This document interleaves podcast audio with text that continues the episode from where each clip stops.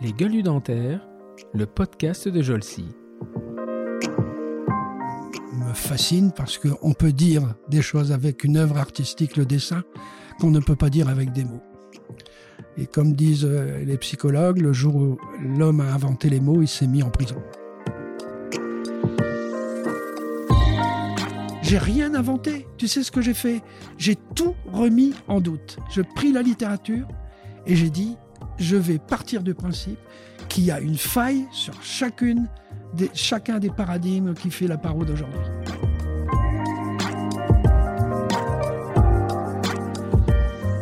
Mais, je reconnais que ce que j'aimais, c'était provoquer des émotions, aller au fond des choses et faire en sorte que ce moment-là ordinaire de formation soit ressenti comme un moment à part, voire extraordinaire.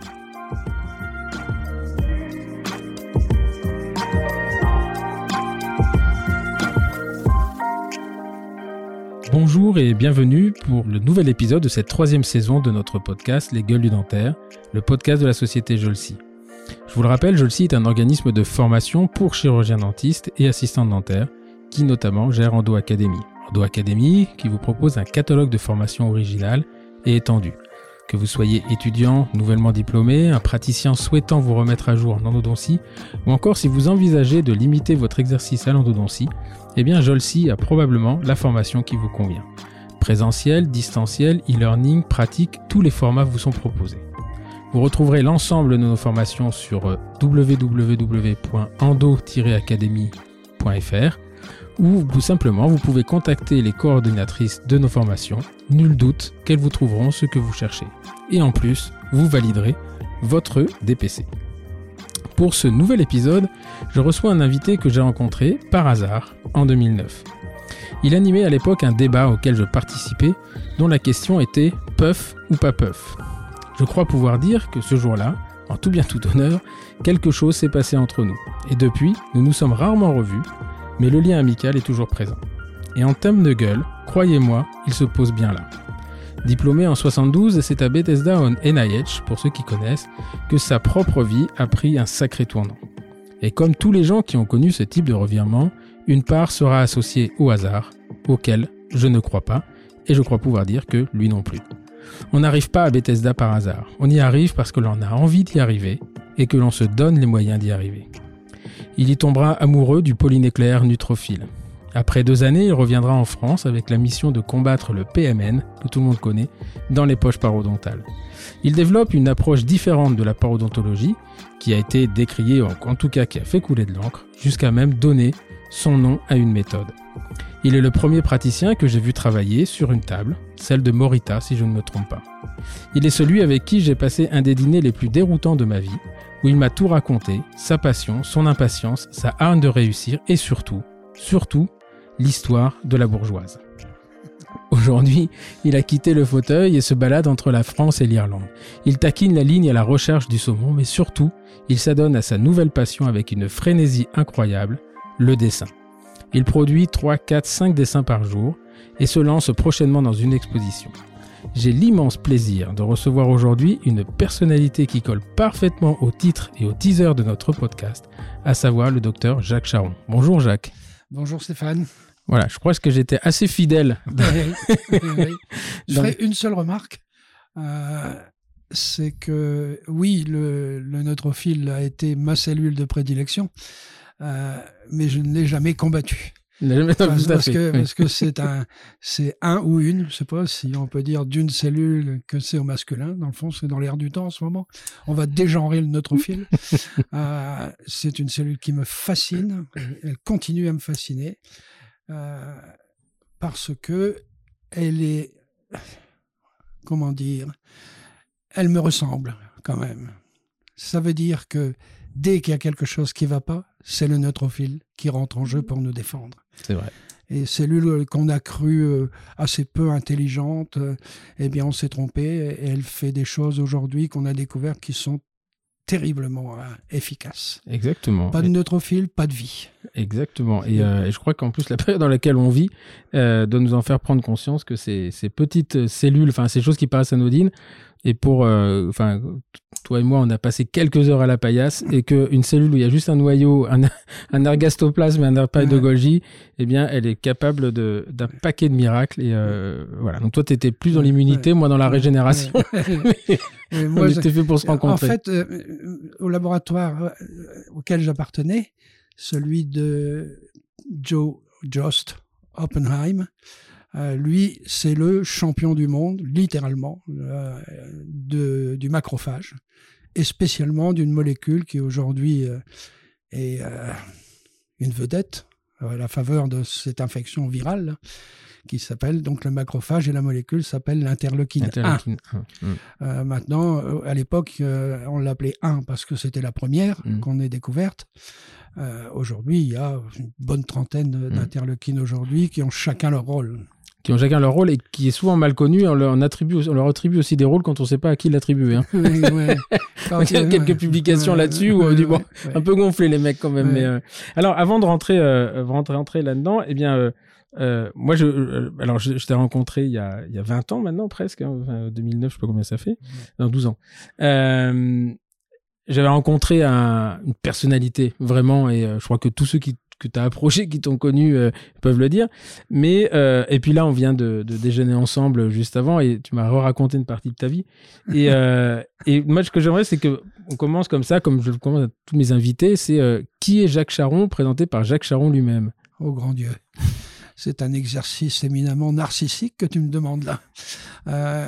qui je suis? Ben, Je m'appelle Jacques de mon prénom, Charon de mon nom. J'aime à dire que je suis le fils d'une assistante dentaire et d'un homme extraordinaire à qui je dois quasiment tout, qui s'appelait Paul Charon, qui était mon père, et qui lui était mécanicien de locomotive. Il aurait été pilote de chasse que j'aurais pas été euh, moins fier. Euh, donc voilà, j'ai été élevé dans un milieu euh, pas pauvre, hein, pas charrier, mais modeste. ce qui a définitivement laissé des traces mhm. indélébiles. On ne peut pas renier le milieu social dans lequel on a vécu. Euh, quoi qu'on en pense, quoi qu'on en dise, euh, qu'on l'ait trouvé agréable ou désagréable, il reste ancré dans notre histoire. Et d'ailleurs, plus on vieillit, plus on se souvient de là où on vient. Hmm. Donc voilà euh, pour l'état civil. J'ai 77 ans là, dans quelques jours. donc je suis plus de première fraîcheur. Enfin, ça se porte encore bien. Hein. oui, enfin, je te le disais en marchant là tout à l'heure en venant, moi j'ai décidé que la dernière partie de ma vie, ce serait pas le transat, le pastis avec une canne de golf, mais ce serait un feu d'artifice. J'ai mmh. décidé de finir en beauté. Alors, euh, le dessin me fascine parce qu'on peut dire des choses avec une œuvre artistique, le mmh. dessin, qu'on ne peut pas dire avec des mots. Mmh. Et comme disent euh, les psychologues, le jour où l'homme a inventé les mots, il s'est mis en prison. Ça, c'est une façon de voir les choses. Après, tu peux aussi dire que le dessin va, comme toute œuvre d'art, est, libre à l'interprétation et les gens peuvent après te faire dire ce que tu n'avais pas forcément l'intention de dire. Absolument, absolument. Sauf que, vu de ma fenêtre, moi qui la première chose que je fais le matin en me levant, c'est pas de boire un café ou de fumer ma pipe, c'est de faire un dessin parce que toute la nuit il a trotté, mmh. l'idée a trotté. Et moi, je dessine comme un enfant de 10 ans. Mmh. Je n'ai pas fait les beaux-arts, je ne sais pas dessiner, donc euh, c'est ce qu'on pourrait appeler du naïf. Euh, encore une fois, je fais référence à mon vocabulaire immunologique. En immunologie, euh, une cellule naïve, ça veut mmh. dire qu'elle vient de naître. Mmh. Et donc, moi, je dessine comme un naïf. Donc, c'est libre, comme toute œuvre d'art d'ailleurs, mais spécialement quand on fait dans le non figuratif c'est libre d'interprétation. Mmh, mmh. Sauf que je, suis à chaque fois stupéfait, comme c'est spontané euh, et que il n'y a pas de, il a pas comment dire, de chemin préétabli avant mmh. de dessiner. Euh, même si j'ai une idée, en fait, j'ai une idée précise de ce que je ressens. Et après, je laisse aller le crayon comme il a envie d'aller. C'est comme une forme libératoire. C'est exutoire. C'est exutoire. Et je suis toujours surpris. Euh, qu'importe si je suis content ou pas content, ce qui est important pour moi, c'est de dire oui, c'est exactement ça que je ressens. Hmm. Celui qui va ou celle qui va, le regarder a la liberté pleine et entière, mmh. de d'avoir toutes les interprétations, toutes les émotions. Moi, ce qui est important, c'est que dans les yeux de celui qui regarde, je vois un sourire. C'est ça qui m'apporte. Mmh. C'est marrant parce que si, alors, je sais qu'il nous écoute, euh, enfin, il écoute mes podcasts très régulièrement. Il y a, c'est Gilles Tirlet, je pense que je, mmh. tu connais de nom. Je sais pas si tu suis euh, ce qu'il fait maintenant. Il est très intéressé par la photo et, et c'est assez marrant parce que euh, il a des clichés qui sont absolument exceptionnels et j'en ai rarement discuté avec lui, mais ce qui serait marrant, c'est de voir comment les gens l'interprètent. Parce que là, pour le coup, il est, il, lui, il capte une image à un moment donné avec une lumière, une, une, une colorimétrie, une, euh, des contrastes en fonction de. L'image est splendide, mais c'est quand on va la, on va la gratter un peu derrière, euh, c'est marrant de, de, voir. On peut, on imagine en fait, on a notre notre imagination qui nous emmène là-dedans. Et les dessins que tu m'avais envoyés, c'est assez marrant parce que euh, la maman de mon filleul, euh, qui, qui était artiste peintre, qui, qui est décédée il y a quelques, plusieurs années maintenant, avait un style qui ressemble un peu à ça, ah très, euh, très géométrique, avec des ronds, des carrés, etc. Mm. Et moi, c'est une des rares formes de peinture qui me parle. C'est ah, c'est marrant parce que que ce soit très figuratif, mais c'est voilà, c'est des couleurs, c'est euh, euh, euh, c'est quand tu m'as envoyé ça, ça m'a ça m'a fait presque quelque chose parce que ça me rappelle les dessins de, de Florence Véry qui est qui était ma une forme une petite cousine et et qui était qui, qui dessine qui peignait très très bien. Et là je me suis dit ouais c'est marrant c'est mm. alors avant d'aller d'aller plus loin on va on va parce que là c'est la partie de ta vie maintenant mais on va quand même revenir parce que Jacques Charon c'est la méthode Charon moi, je suis associé avec, un, pédo, un parodontiste qui n'est pas adepte de la méthode Charon. Et, quelque part, je m'en fous d'ailleurs, parce que moi, la méthode, je la connais pas, mais le bonhomme, il m'intéresse. Euh, et donc, euh, d'arriver de, de, de, de, voilà, cette vie, euh, cette vie professionnelle, elle est, elle est exceptionnelle. Enfin, c'est euh, d'abord c'est une réussite parce que tu t'y es plus et tu t'es explosé là-dedans.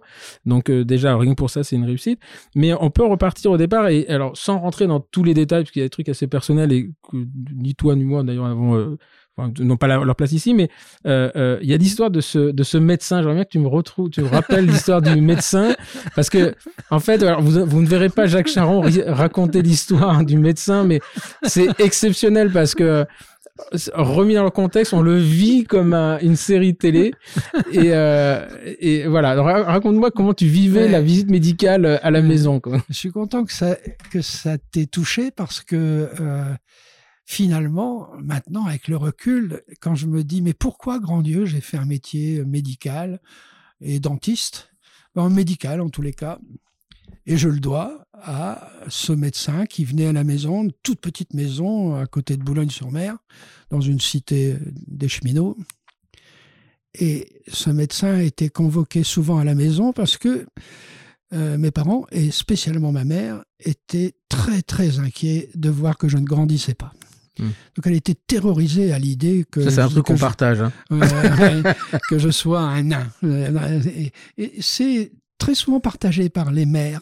Mm. Elles n'aiment pas, elles veulent un grand. Bon, mm. très bien, on pourrait en discuter des heures sur petit versus grand. Qu'importe. Donc le bon docteur, il s'appelait Fougeron, arrivait à la maison. Et moi, je voyais bien que quand euh, il était euh, convoqué, en quelque sorte, à la maison, pour moi, eh bien, la maison était elle n'était pas grande, donc euh, ça prenait pas beaucoup de temps, mais la maison était nettoyée de fond en comble. Hmm. Alors, il n'y avait pas de salle de bain, donc il avait une serviette neuve, une savonnette neuve, une, bassine avec de l'eau et un brodo. Enfin, je voyais bien que on s'apprêtait à recevoir quelqu'un d'important et qu'on allait lui marquer du respect. Très bien quand tu es enfant, tu, te dis bon, ben oui, le docteur, euh, c'est quelqu'un d'important, hein, donc mm. on, va faire ce qu'il faut pour euh, l'accueillir correctement. Donc ce brave homme arrivait avec sa grosse voiture, déjà, je me souviens, une transfluide de ses Simca, je me souviens bien, superbe voiture. C'était les premières voitures avec les boîtes automatiques, je me souviens. bon, mm-hmm. bref. Et quand il, arrivait avec cette voiture splendide dans la cité, ben, on ne voyait que lui, parce que les voitures, ben, les cheminots n'en ont pas, ils prennent mm. le train. Bref, donc il arrivait à la maison et puis euh, il arrivait dans ma chambre, j'étais dans mon lit, euh, et puis il m'interrogeait Comment vas-tu? Ben, Je vais bien, ça va l'école? Oui, ça va, très bien. Bon, qu'est-ce qui va pas? Ben, Il dit voilà, euh, à l'époque, je ne sais plus quels étaient les symptômes, mais admettons que j'ai eu mal à la tête et mal dans le dos. Donc j'ai mal à la tête, et puis j'ai chaud et froid. Et... Donc il m'écoutait avec beaucoup de patience. Et il, c'était à la maison. C'est important de savoir que c'est à la maison que ça se passe, pas derrière un bureau. On n'était pas chez lui, il était chez nous. Et donc, une fois qu'il m'avait bien écouté, ce qui, déjà, si j'avais su que c'était un moment important, l'entretien, et non pas l'interrogatoire. Bon, bref. Donc là, il commençait à m'examiner. Donc, il va commencer par une chose troublante. C'est que euh, tu pourras couper si tu trouves que... raconte parce que euh, pour tout ça, il nous a raconté ça. On a déjeuné avec mon, mon orthodontiste, il nous a raconté ça à table. La, on a écroulé, on était écroulé de rire. Bon, en tous les cas, il m'a demandé de baisser mon pantalon. Bon, très bien, le docteur, on fait ce qu'il dit. Donc, je baissais mon pantalon et c'est à ce moment-là que ce brave homme me prenait dans chacune de ses mains mes testicules et qui me demandait de tousser. Et là, j'étais ébahi par mais qu'est-ce qu'il y a comme rapport avec mes symptômes, voire ma taille, mes testicules, pour pas dire mes couilles, pour parler poliment, et la façon de tousser. Donc déjà, je disais, mais ce type est un magicien. Il fait des trucs que je comprends pas, donc forcément c'est un mystère, et les magiciens sont mystérieux. Très bien. Ensuite, il m'allongeait, je soulevais mon ventre, je lui offrais euh, mon ventre, et là, il posait la main sur mon ventre, la main gauche, et avec la main droite, il tapait sur sa main gauche, sur mon ventre. Donc il jouait du tambour sur mon ventre, et je me disais, encore une fois, mais qu'est-ce qu'il entend? Hmm. Qu'est-ce que ça veut dire, ça? Et on n'ose pas, à 9 ans, de dire, docteur, qu'est-ce que vous faites et à quoi ça sert? Puis ensuite, il n'avait pas de stéthoscope, ce brave homme. Il posait une serviette dans mon dos, il collait son oreille, et il me disait, tous. Donc je retoussais. Très bien. Une fois qu'il avait fini, il disait Bon, bah, mon garçon, tu as la grippe. Dans 24-48 heures, tu n'as plus de fièvre. Dans 4 euh, jours, tu n'as plus mal à la tête. Et la semaine prochaine, tu retournes à l'école. Donc je dis non seulement c'est un magicien, mais en plus, il prédit l'avenir. et il avait raison. Deux jours plus tard, j'avais plus de fièvre. Quatre jours plus tard, j'ai plus mal à la tête. Et la semaine d'après, j'étais à l'école. Donc, je disais, ce type est absolument incroyable. Bien. Ça, ça se terminait dans la cuisine où ma mère lui posait la question Combien je vous dois, docteur? Donc, euh, il prenait. Euh, avant, avant ça, il remplissait une ordonnance. Mmh. Ça, ça m'a étonné aussi. Et il sortait un stylo, mais alors d'une beauté, un stylo à plumes. Nous, on avait des plumes sergent-major, lui, il avait un magnifique stylo. Et il écrivait son ordonnance et il écrivait comme un chat. Mmh. Et moi, je me disais, mais vache, si j'écrivais comme ça à l'école, j'ai zéro, quoi. Et lui, il peut. Donc non seulement il est mystérieux, il est magicien, mais il est puissant. Il peut imposer une écriture qu'on n'arrive pas à lire. Mmh. Bon, combien je vous dois, docteur? Il disait un chiffre, je ne me souviens plus lequel. Il plongeait sa main dans sa poche de son beau costume pour information. Et il sortait un paquet de bifetons, mais épais comme un steak. Et il manipulait ça comme si c'était des cacahuètes. Hmm. Et moi, j'étais fasciné. J'étais, mais il a une fortune dans les mains et ça n'a pas l'air de lui procurer euh, des émotions fortes, quoi. Bref. Quand il partait, je me disais, bien, voilà un type qui a une belle auto, un beau costume, des jolis boutons de manchette, qui est magicien, qu'on reçoit comme un roi, qui écrit avec un beau stylo, qui écrit mal et on lui dit rien, je dis, moi, plus tard, je veux faire ce métier-là. Hmm. En gros, en gros, j'avais capté que si on voulait être respecté, si on voulait ne pas être pauvre, si on voulait être autorisé à et faire quelque chose de mystérieux, fallait être médecin. Hmm. Très bien. J'ai pas fait médecine, j'ai fait dentaire. Très probablement parce que j'ai subi de manière névrotique l'influence de ma mère qui était mmh. assistante dentaire. Donc moi j'ai entendu parler de dentiste depuis que je suis tout môme quoi. D'accord. Et donc euh, euh, là après, euh, donc on pourrait dire que tu avais, avais quand même une passion, tu avais un objectif. Et là, il fallait aller à l'école. Et là, c'est un deuxième cap. alors, un peu turbulent, hein. je crois que tu as fait 13 établissements scolaires. Il, faut, dire que s'agissant de l'école, je dois dire une chose à laquelle je crois très très fort. L'école a été pour moi une famille à part entière. C'est-à-dire, si l'école n'avait pas été là pour me procurer du plaisir de chaque fois, il y avait juste à m'asseoir, écouter, et à chaque fois j'apprenais des choses nouvelles. Mmh. Et moi, je me souviens que, que j'ai su lire, écrire et compter, ça a procuré en moi une joie intense. Mmh. de dire maintenant, je rentre dans le, dans le cours d'écran, je peux lire le journal, je peux écrire mon nom, etc. Donc je, je suis un pur produit de l'école. Sauf que, hélas, ou tant mieux, mes parents sont décédés, eux, ils diraient hélas.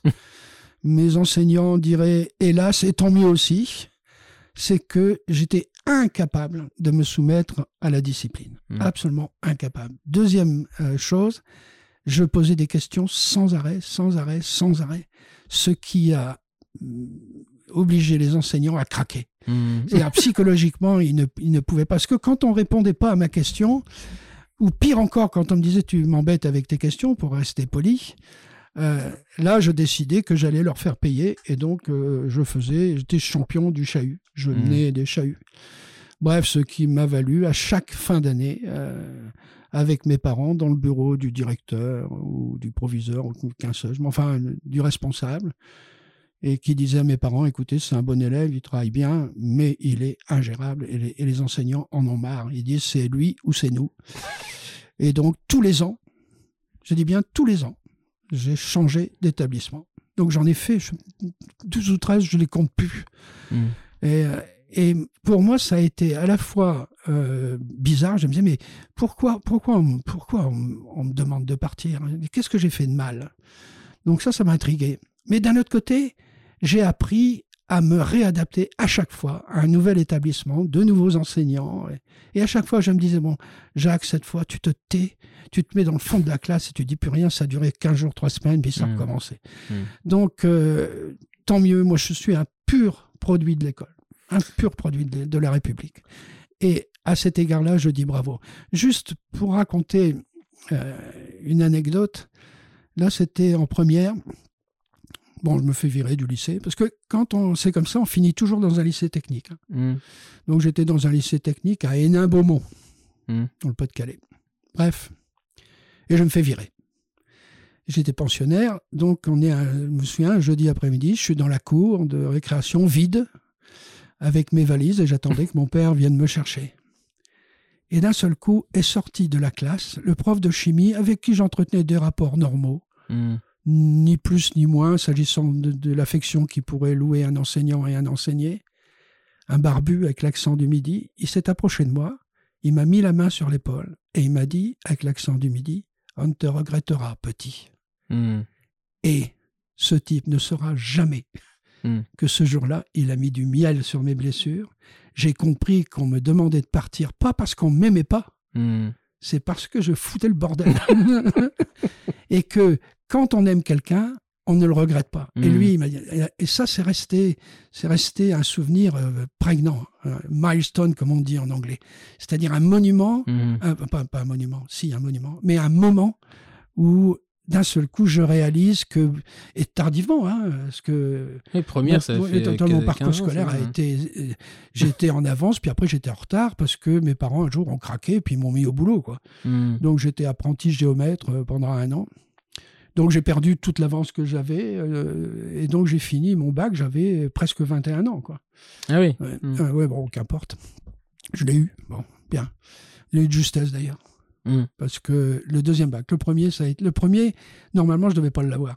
Ah bon? Parce, ouais, non, parce que le dessin industriel me faisait chier. Mmh. Mmh. Hein, M'excuse d'être grossier, mais franchement, ça m'intéressait pas. Donc, quand est arrivée l'épreuve de dessin industriel au bac, j'ai rendu copie blanche. C'est-à-dire, on m'a donné le sujet, puis je suis allé au bureau et je l'ai reporté. Donc, ça, c'est zéro. Mmh. Normalement, Éliminatoire. zéro, c'est éliminatoire. Mais à la délibération, ils ont dit, on comprend pas parce que il est bon partout, sauf là. et puis, ils ont dû regarder mon carnet scolaire et ils se sont dit, non, on peut pas le virer, quoi. Mmh. Donc, ils m'ont donné mon, mon bac.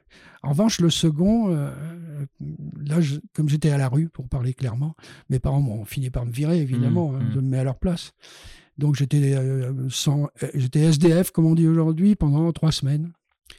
Et euh, tout ça pour dire que, eh bien, euh, il a fallu trouver à se loger, à se nourrir. Donc, j'ai fait de la restauration. C'est un Mhm. métier qui accepte de te nourrir, te loger et de blanchir et te permettre d'aller à l'école le matin et l'après-midi. effectivement, ouais. Donc euh, voilà, donc euh, voilà mon parcours scolaire. Donc euh, finalement, j'ai fait dentaire. Où là, pff, ça m'intéresse. à Lille. À Lille, ouais. Et alors justement, alors, donc tu as, cette, cette idée en tête de faire une profession médicale. Ouais. bon, tu as entendu parler de, la dentisterie chez toi et donc tu vas faire, de, faire dentaire. faire dentaire. Parce que je pensais que c'était un métier noble, quoi. Il n'y avait pas honte à être dentiste. Sauf que en quatrième année, je me suis dit non, non, non, je sens bien que c'est pas mon chemin, ça. Bon, je vais aller voir le doyen, je lui dis écoutez, je m'interroge si je finis ou pas. Et il me dit, bah, tu as encore une année, puis après, tu es dentiste, donc finis cette année, puis après, tu verras. Donc, j'ai fini dentiste. Une fois que je suis dentiste, ben, j'ai fait, comme tout le monde, une année de collaboration. Puis après, je voulais, ça y est, j'avais une vision, je voulais être dentiste de famille, comme mmh. on est médecin de famille, mmh. comme le fameux Fougeron. C'est ça que je voulais faire. Hein. Et puis, euh, bon, ben, je me suis installé dans la banlieue lilloise, dans un petit village. Et pendant de 73 à 78, donc quelques années, 5-6 ans. Et puis très rapidement, je me suis ennuyé. Mais vraiment ennuyé. Je sentais que j'allais devenir gros, riche et dépressif. donc c'était pas exactement comme ça que je voyais ma vie. Puis est arrivé un accident. Euh, j'avais un SOS de paro, hein, pour info, à l'époque. Et euh, donc je faisais de la paro parce que ça m'intéressait. Et j'ai soigné un père de famille nombreuse, 11 enfants, qui avait un problème de paro sévère, on dirait une parodontite agressive aujourd'hui. Mmh. Et je faisais sur lui exactement ce que j'avais appris au CES. Je grattais, je curtais, je coupais, enfin, je faisais exactement ce qu'on m'avait dit. Sauf que ça se dégradait de plus en plus. Et finalement, ce brave homme, ben, il a perdu ses dents. Et je lui ai dit que j'étais à bout d'arguments et qu'il fallait en passer par la prothèse totale. Donc j'ai enlevé les dents, ça n'a pas été difficile. Hélas, mille fois hélas, euh, on l'a retrouvé 48 heures plus tard euh, pendu. Et moi, j'ai juste pas vu la dépression mmh de ce mmh brave homme. Et j'ai mis la goutte d'eau qui a fait déborder le vase. Mmh et là, il y a eu un crash. J'ai dit fini, terminé. J'ai vu ça une fois, je ne le verrai pas deux dans ma vie. J'arrête. Ça, ça m'a, ça m'a mis euh, le dessus en dessous et le en dessous dessus. Quoi. Hmm. Et donc je me dis, j'ai pas su traiter sa paro, je vais apprendre la paro. Or, où est-ce qu'on apprend la paro? À l'époque, aux États-Unis. Donc là, on est quoi? 80 82 Non, en 78. 78. En 78, euh, bon, bah, je fais ce qu'il faut pour euh, partir aux États-Unis et je suis dans le programme de paro, le postgrad de Perio, à Chicago, à la Loyola. Alors on va on va revenir là-dessus parce que euh, euh, justement c'est c'est il euh, y, a, y, a, des événements on dit toujours la, la, chance le truc le machin mais il y a des événements. Donc là l'événement c'est c'est cet échec qui est quand même lourd de conséquences d'ailleurs. bon t'es pas responsable parce qu'effectivement la dépression elle, elle, était là on peut après se reprocher de dire j'ai pas vu mais de toute façon ses dents euh, l'os aurait pas repoussé donc euh, ça serait pas amélioré. Et donc à ce moment-là tu dis je vais apprendre la paro. Et donc là ce que tu dis pas c'est que tu as envoyé 19 euh, lettres hein, c'est ça? Ah, non, non 20 exactement. 20 lettres. 20 lettres ce qu'on appelle d'application c'est-à-dire de demande d'être reçu dans le programme. J'en ai reçu 19 négatives. Mmh pour des tas de raisons. Mon anglais n'était pas suffisant, j'avais pas de lettre de recommandation, euh, le programme était complet, j'avais pas le niveau, enfin, etc. Et j'avais déjà vendu mon cabinet et mes meubles et ma bagnole pour payer les études. Là, j'avais le dos au mur. Donc, je suis allé voir euh, à l'époque un parodontiste qui s'appelle Alain Rivaud. Pour information, il vient de m'appeler. Mmh. Euh, on est toujours amis, évidemment. Et pour lui demander conseil. Parce que lui avait fait un programme. Euh, bah, moi, je ne savais pas. Mais hmm. lui, il était le parodontiste euh, à l'époque, euh, renommé. Donc, je suis allé à Paris le voir et puis il, a, il m'a gentiment reçu et je lui ai dit voilà ce qui se passe. J'ai envoyé 20 applications, j'en attends une dixième, celle de Chicago, parce que les 19 sont refusées. Et il me dit oui, mais Chicago, à quelle université? J'en sais rien. Il me dit parce qu'il y en a trois. Il y a la Loyola, la Northwestern et l'Illinois. Et je dis, j'en sais rien. Il dit, parce que moi, j'ai fait mes études à la Loyola. Ah, voilà quelque chose déjà où je sens que la Providence est en train de me prendre la main. Et il va se passer quelque chose de vraiment incroyable. Vraiment incroyable. Il me regarde, il prend son téléphone, il regarde sa montre, il calcule le décalage horaire et il appelle le patron de la Paro à la Loyola. Et il lui dit textuellement, devant moi, Anthony s'appelait Anthony Gargiolo. Il dit Anthony, j'ai Tony, j'ai là en face de moi un jeune dentiste que je connais très bien et mmh. qui voudrait rentrer dans ton programme. J'ai dit, mais non, non, là, pourquoi il ment comme ça quoi? Et à ce moment-là, le patron lui dit, bah justement, j'ai son dossier sous les yeux et je voulais savoir si tu le connaissais. Mm. Donc, mon cher Stéphane, Mm. si après ça tu crois pas à la providence, eh bien, je dis que tu es un mécréant. Euh, Bref, ouais. Donc euh, voilà. Voilà, c'est, mais c'est, euh, on, en discutait dans un, dans un podcast avec, avec Willy Berthaud. C'est, euh, à un moment, il me disait, tu sais, la chance, c'est, euh, c'est d'être préparé au moment où, l'occasion se présente. Et en fait, c'est ça. C'est-à-dire que euh, euh, là, le hasard, le hasard fait que tu rencontres la personne qui a fait son programme et le coup de fil. euh, ouais, Il y, a, il y a un hasard temporel, mais euh, c'est quand même toi qui as provoqué le hasard. C'est que tu vas voir Oui, ce, ouais. monsieur. Ouais. Il y a des centaines de centaines Ouais. de personnes qui auraient pu Ouais. aller le voir et qui l'ont pas fait. Il aurait pu dire aussi, écoute, navré, bon, si tu as reçu des refus, moi je m'excuse, mais j'ai du boulot. Il aurait pu très bien pu ne Ouais, pas. mais je pense que les gens qui ont eu, qui eux-mêmes ont fait le programme, qui ont fait cette démarche, etc. Très vite, tu sens quelqu'un qui vient te voir et qui dit j'ai envie de faire. Moi, je, je me souviens quand j'étais enseignant, il y avait plein de gens qui me disaient oh, je voudrais bien aller aux États-Unis, etc. Je voudrais faire ce programme. Il y en a où j'aurais dit bah non, je connais pas. Quand je sentais pas. Ouais. Et et il y a un moment où euh, il y a quelqu'un que tu sens bien et que tu as envie de- t'as envie d'aider. Je dis pas qu'on se trompe pas de temps en temps, mais Stéphane, 40 ans après ou presque, Alain Aimé Rivaux est toujours mon ami. Et c'est mon ami à vie. Ouais. Euh, ce qui lui fait du bien me fait du bien, ce qui lui fait du mal me fait du mal. Donc, euh, je crois que ce jour-là, ben, il y a eu euh, deux êtres humains qui se sont rencontrés et qui, par magie en quelque sorte, par mystère, les connexions se sont faites. Voilà. Mais moi, j'appelle ça la providence. D'ailleurs, elle va pff, sans arrêt faire ça dans, dans ma vie Mm. euh, professionnelle. Pour info, j'arrive aux États-Unis et le lundi matin, d'abord mon anglais était minable, p- nul, il n'y a pas d'autre mot. Je baragouinais. Bref, on avait séminaire de littérature classique. ça, ça attaque fort. hein. Et le prof dit, j'ai là une liste de 24 articles Mm. que vous allez aller photocopier à la bibliothèque autant de fois qu'il y a d'étudiants, on était 9, plus moi, ça fait 10. Vous le photocopiez, vous le lisez, vous me faites un résumé de introduction, matériel et méthode, Mm. résultat, discussion, conclusion. Vous me tapez ça à la machine et vous me faites autant de photocopies qu'il y a d'étudiants plus moi et je veux ça pour la semaine prochaine. Mm. Je dis merde, je vais pas y arriver. Là. Ça pas Donc, une je- balade de santé, ce truc. je rentre à la maison et je dis à ma femme, euh, là on a un problème, euh, Patricia. Voilà le boulot qu'il faut faire pour la semaine prochaine. Donc on a passé des nuits à la Mhm. bibliothèque. J'ai acheté une machine à écrire dont le clavier ne Mhm. ressemble pas à la Zerti. c'est un QWERTY. Bref, là. donc je, do- je dormais deux heures, trois heures maximum par nuit. À telle enseigne, ma femme a dit Jacques, tu vas pas tenir le coup, tu peux pas Mhm. pendant deux ans dormir trois heures par jour. Le lundi suivant, j'avais ma caisse avec les articles photocopiés, les comptes rendus faits, et j'arrive dans la salle de cours et je dis au prof, Robertson, je lui fais Here it is, sir.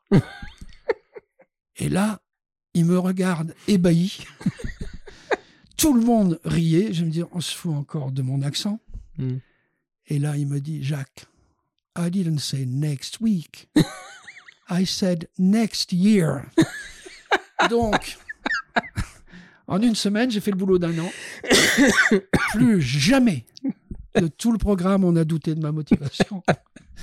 Donc, j'ai appris que quand t'as pas le choix, Mm. Ah, t'as- ah, non, ah, t'es dedans, t'es dedans. Mm. T'es dedans, Ah, t'es dedans. merde. Et, euh, et là, tu te dis, là, j'ai quand même pris cher. Et euh, on a tous ce, ce moment, hein, ceux qui ont vécu le- la, la vie à l'étranger comme ça, c'est les premières semaines, on se demande vraiment si on n'a pas fait la connerie du Ah, siècle quand ouais. même. hein. Et puis après, euh, très vite, on se rend compte que, Bah, même sur le plan ouais, humain, c'est. Mes camarades de classe euh, Mm. m'ont pris en charge pour mon anglais.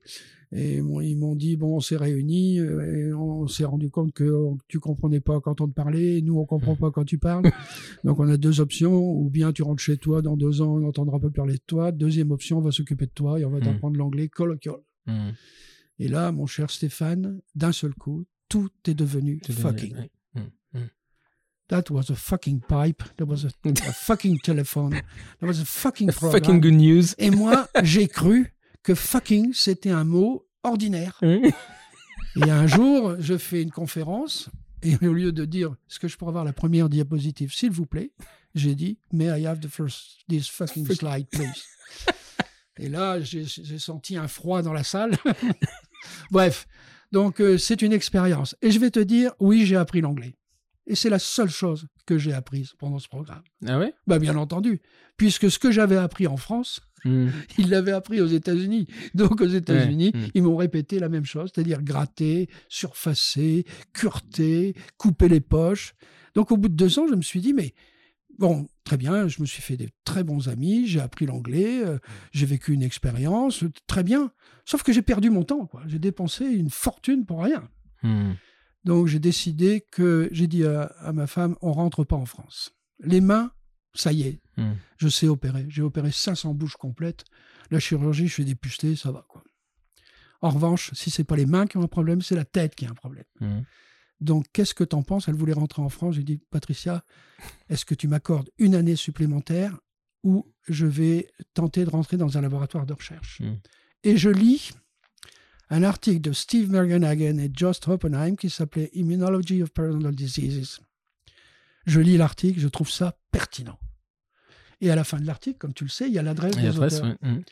Donc j'écris aux auteurs, sans savoir que c'était le NIH. Je ne savais pas ce que c'était, moi, que le NIH. Donc j'écris, voilà, je suis bien ça, je voudrais bien faire de la recherche. Très bien. Par retour du courrier, je reçois une lettre. Mais oui, on, va vous écouter. Venez donc nous faire une conférence sur votre thèse, puis j'avais fait un master sur le macrophage. Et à l'issue de ce séminaire, on verra bien hein, si on vous prend ou pas. Six juin, un chèque et des honoraires. Voilà, voilà des gens bien éduqués. Hein. Donc je prends l'avion de Chicago et j'arrive à Washington, parce que Bethesda, c'est une petite ville de 50 mmh. 000 habitants qui est au nord-ouest de Washington, D.C. Je sors de l'avion, je grimpe dans le taxi et je dis au type, euh, je voudrais aller là. Ah, il me dit oui, ça va. Mais je dis attendez, attendez, vous savez où c'est? Il me dit oui, oui, je sais où c'est. dit attendez, c'est une petite ville de rien du tout. Parce que moi, dans mon fantasme, mm. le laboratoire d'art de recherche était à la cave avec professeur Nimbus, un mm. point d'interrogation au-dessus de la tête et un microscope. Et là, t'as dit. 20 minutes plus tard, il, me bien vu la cave là. il, il me dépose à l'entrée du National Institute of Health et je vois 22 000 personnes, 7 mm. 000 chercheurs, 7 prix Nobel. Et là, je me dit merde. Alors pour, visé un peu haut. Pour, ceux, pour ceux qui, qui, nous écoutent et qui sont pas qui sont pas familiers de ça, hein, ce qui est pas du tout euh, euh, qui peut ne pas être surprenant, le, le NIH c'est c'est le temple de la de, de, de la recherche. Hein, si vous faites, euh, c'est eux qui sont en charge de tous les référencements des publications scientifiques, le fameux PubMed. Euh, le, donc il y a le NIH, l'an dentaire c'est le NICDR. et, et donc c'est c'est vraiment faire un, passage à Bethesda ou NIH, c'est euh, euh il n'y a pas plus haut en fait. Hein. Après, c'est du, ah, high, level quand même. Hein. C'est la mec. Mm. Et moi, quand j'ai marché vers euh, le building des dents, donc le NIDR à l'époque, ça s'appelait. Mm. Troisième étage. Et je voyais bien dans la rue que les gens qui marchaient, ils avaient l'air tous sauf d'être stupides. Quoi. Mm. Ça, ça, crevait les yeux qu'ils étaient intelligents. Bon, je commence à me poser des questions sur où est-ce que j'ai foutu les pieds. Donc j'arrive au troisième étage, je demande à parler au patron, Joss Oppenheim, qui me reçoit dans son bureau. Je vois autour de moi des machines compliquées, une technologie d'enfer. Donc euh, on est dans son bureau, et puis à l'époque il n'y avait pas d'ordinateur, des mmh. carousels et des mmh. diapositives.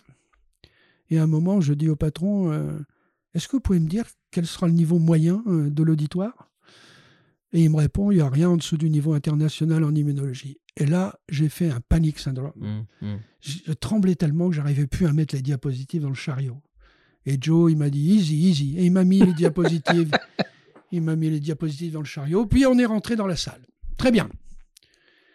Donc, euh, je remercie de m'avoir invité, etc. Et je voudrais vous parler du macrophage et de ma thèse. Et j'ai dit, est-ce que je peux avoir la première diapositive? Et là, je dis pas fucking slide. Mmh. Et il y a un macrophage en microscopie électronique euh, à transmission. Et je dis, ceci est un macrophage. Et le patron qui était dans le fond de la salle se lève et me crie bullshit. je lui dis, Ça met l'ambiance là. Mais je dis, voulez-vous, pourquoi vous me dites que c'est bullshit? Et il me dit, vous ne pouvez pas dire sur une simple image hmm. histologique, si belle soit-elle, c'est un, macrophage. vous devriez dire, it might very well be a macrophage. Il hmm. se pourrait bien que ce soit un macrophage. Très bien. C'est le patron est-ce que je peux avoir la deuxième diapositive La deuxième diapositive, le même macrophage mais activé. bourré d'ergastoplasme. À mmh. l'évidence, il est activé. Je dis, ceci est un macrophage activé. Il sort là avait écrit bullshit. Oh et je dis, pourquoi vous dites bullshit? Il dit, parce que vous ne pouvez pas dire, vous devriez dire, il se pourrait bien que. Et là, il vient de m'apprendre une chose, c'est qu'on est sûr de rien. Mmh. ça, c'est la, base de la recherche. Hein. Et mais moi, mmh. Stéphane, j'ai une boule dans la gorge, hmm. j'ai les larmes prêtes à couler, je me sens minable, miséreux, et je me dis, je ne suis pas à la bonne place. Très bien, la partie est perdue avant hmm. qu'elle commence. Hmm. Donc je suis détendu, je dis, je lâche prise. Et là, à chaque diapositive, it might very well be, it might very well be, it might very... Tout le monde avait compris dans la salle que je me, que pas que je me moquais de lui, mais que bon, c'est tout. J'ai compris quoi. Excusez-moi. Hein. Bon, bref, il y a un break. J'appelle ma femme, j'ai dit des bonnes et des mauvaises nouvelles. Fais les valises. J'ai dit, ben, les bonnes nouvelles, c'est qu'on rentre en France. Les mauvaises nouvelles, c'est que tu n'as pas idée de là où j'ai foutu les pieds. Je me sens humilié, pas bien du tout. Écoute, tu n'as pas idée. Je me suis jamais senti aussi mal. Bon, puis je repars. Je finis ma conférence. Je vais voir le patron. Et puis je lui dis, bon, très bien, j'ai compris, quoi. Hmm. Désolé, je ne savais pas. Donc je rentre à Chicago. Il me dit, non, on mange ensemble. Ah bon, très bien. Donc on va à la cafette il s'installe en face de moi, et là, il va commencer toutes ses phrases par pourquoi. Pourquoi tu veux travailler avec nous? Bah, Parce que ceci, parce que cela, ou parce que j'ai lu votre article. Pourquoi tu as lu l'article? Bah, Parce que je m'intéresse à l'immunologie. Et pourquoi tu t'as... Alors à la fin, hmm. il me cassait tellement les pieds, et hmm. je savais que j'avais perdu la partie, je lui dis, you know what? You piss me off with your wife. je lui dis, vous m'emmerdez avec vos pourquoi. Il me fait encore, easy, easy, easy. bon, bref. Et là aussi, alors, il faut savoir que Joss Oppenheim est un juif eshkenaz et qu'il a une culture eshkenaz euh, hmm. profonde et que, comme tous les eshkenaz, il commence tout par pourquoi. Ce qui l'intéresse, c'est la question. La hmm. réponse, on verra plus tard.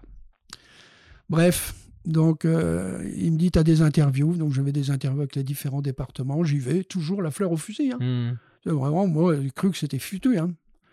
Puis à 5 heures, je vais voir le patron. Il dit, bon là, cette fois, je rentre. Hein. Et il me dit, maintenant, tu commences le 1er juillet. Comme quoi. Quand la providence vient encore de frapper.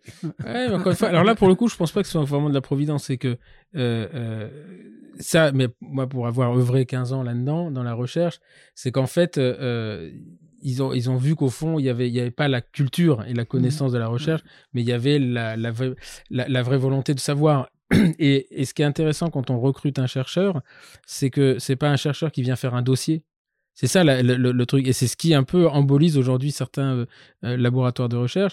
C'est que les, les, mecs, ils arrivent, pourquoi tu veux faire ça? Parce que je vais faire une thèse, une HDR, je veux une carrière hospitalière universitaire. Mais ça, c'est pour moi, ça m'intéresse pas. Par contre, quelqu'un qui vient en disant, bah, attendez, là, moi, je suis arrivé à un résultat et je ne comprends pas pourquoi l'expression euh, du récepteur rank est. Il y, a, y a une incohérence entre cette expression et là, moi, quand les gens venaient avec une super petite question, mmh. dit, mais attends, finis pas ta phrase, toi, tu viens, parce que là, tu as envie de savoir.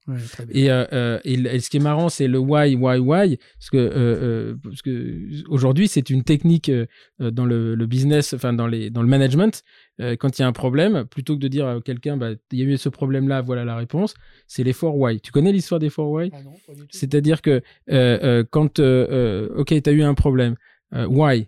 Pourquoi? Pourquoi, pourquoi tu as eu ce problème? Bah Parce que la voiture n'a pas démarré. Pourquoi la voiture n'a pas démarré? Bah Parce qu'il n'y a pas d'essence. Pourquoi il n'y a plus d'essence? Parce que j'en ai pas mis. Et pourquoi tu n'en as pas mis? Bah Parce que j'y ai pas pensé. Donc qu'est-ce que tu vas faire la prochaine fois? C'est que tu vas penser à mettre de l'essence.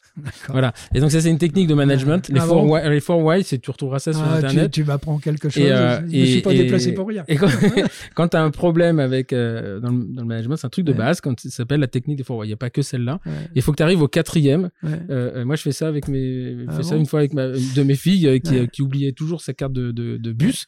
Et pourquoi tu n'avais pas de carte de bus? Parce que je l'ai oublié. Pourquoi tu l'as oublié? Parce que j'ai pas checké. Pourquoi tu n'as pas checké? Bah, parce que donc maintenant elle, n'oublie plus jamais sa carte de bus. Voilà. Donc ça fonctionne. Alors ce qu'il y a de bien dans cette technique, c'est que l'interlocuteur qui se voit assailli de why, à un moment, il a le dos au mur. Mmh. Et ben c'est là. Il est obligé mmh. de, de, de, lâcher. C'est le principe. Et t'es dos au mur, et ben voilà ta solution. Donc c'est encore ce fameux adage, euh, plutôt que de nourrir les gens, apprenez-leur à pêcher. Ben, je vais t'expliquer pourquoi tu as fait cette connerie-là. Et puis la prochaine fois, tu remonteras. Et euh, voilà. Et c'est Pour, très, pour tout te dire, J'étais donc engagé pour un an, j'ai fait cette année, et au bout d'un an, Joe m'a dit, nous, on aimerait bien que tu restes une mmh. deuxième année. Alors là, j'ai dit, Jo, là, maintenant que je sais où j'ai foutu les pieds, mmh. tu aurais dû me foutre dehors à coup de pied dans le cul. Mmh. J'avais pas le niveau. Et donc, je suis bien obligé, moi, cette fois, de te poser une question. Pourquoi tu m'as engagé? Hmm. Et là, il va me faire un compliment que je ne te dirai pas parce que ça pourrait passer pour de l'arrogance. Mais en gros, ce qu'il m'a dit, ça m'intéressait pas ce que tu avais fait. Hmm. Ce qui m'intéressait, c'était ce que tu, vas être capable de hmm. faire. Et là, j'ai dit, voilà un système. Alors là, cette fois, vive l'Amérique. Mais ah non, mais il n'y a pas que l'Amérique, Jacques. Ça, c'est vraiment un grand classique euh, des directeurs de. Moi, quand j'ai rencontré, j'ai fait de la recherche grâce à Ariane Berdal. C'est euh, et ça restera euh, pour moi ma, ma, référence et que euh, elle en avait rien à foutre que je sache obturer un canal, elle n'avait rien à foutre que je sache mettre une lime. C'est qu'elle, elle m'a posé une question, elle dit pourquoi vous voulez faire ça? Et là, je avais, et je me souviens très bien de la réponse. Je dis parce que je veux comprendre la pulpe. Cette pulpe, je comprends pas pourquoi les gens ont mal, pourquoi on a des pulpes, etc. Et, et, et, et tout, tout au long de, de, des relations qu'on aura tous les deux, eh bien, et qu'on a toujours d'ailleurs, c'est, elle le sait que je n'ai jamais fait ça pour me faire un, un CV. J'en avais rien à foutre.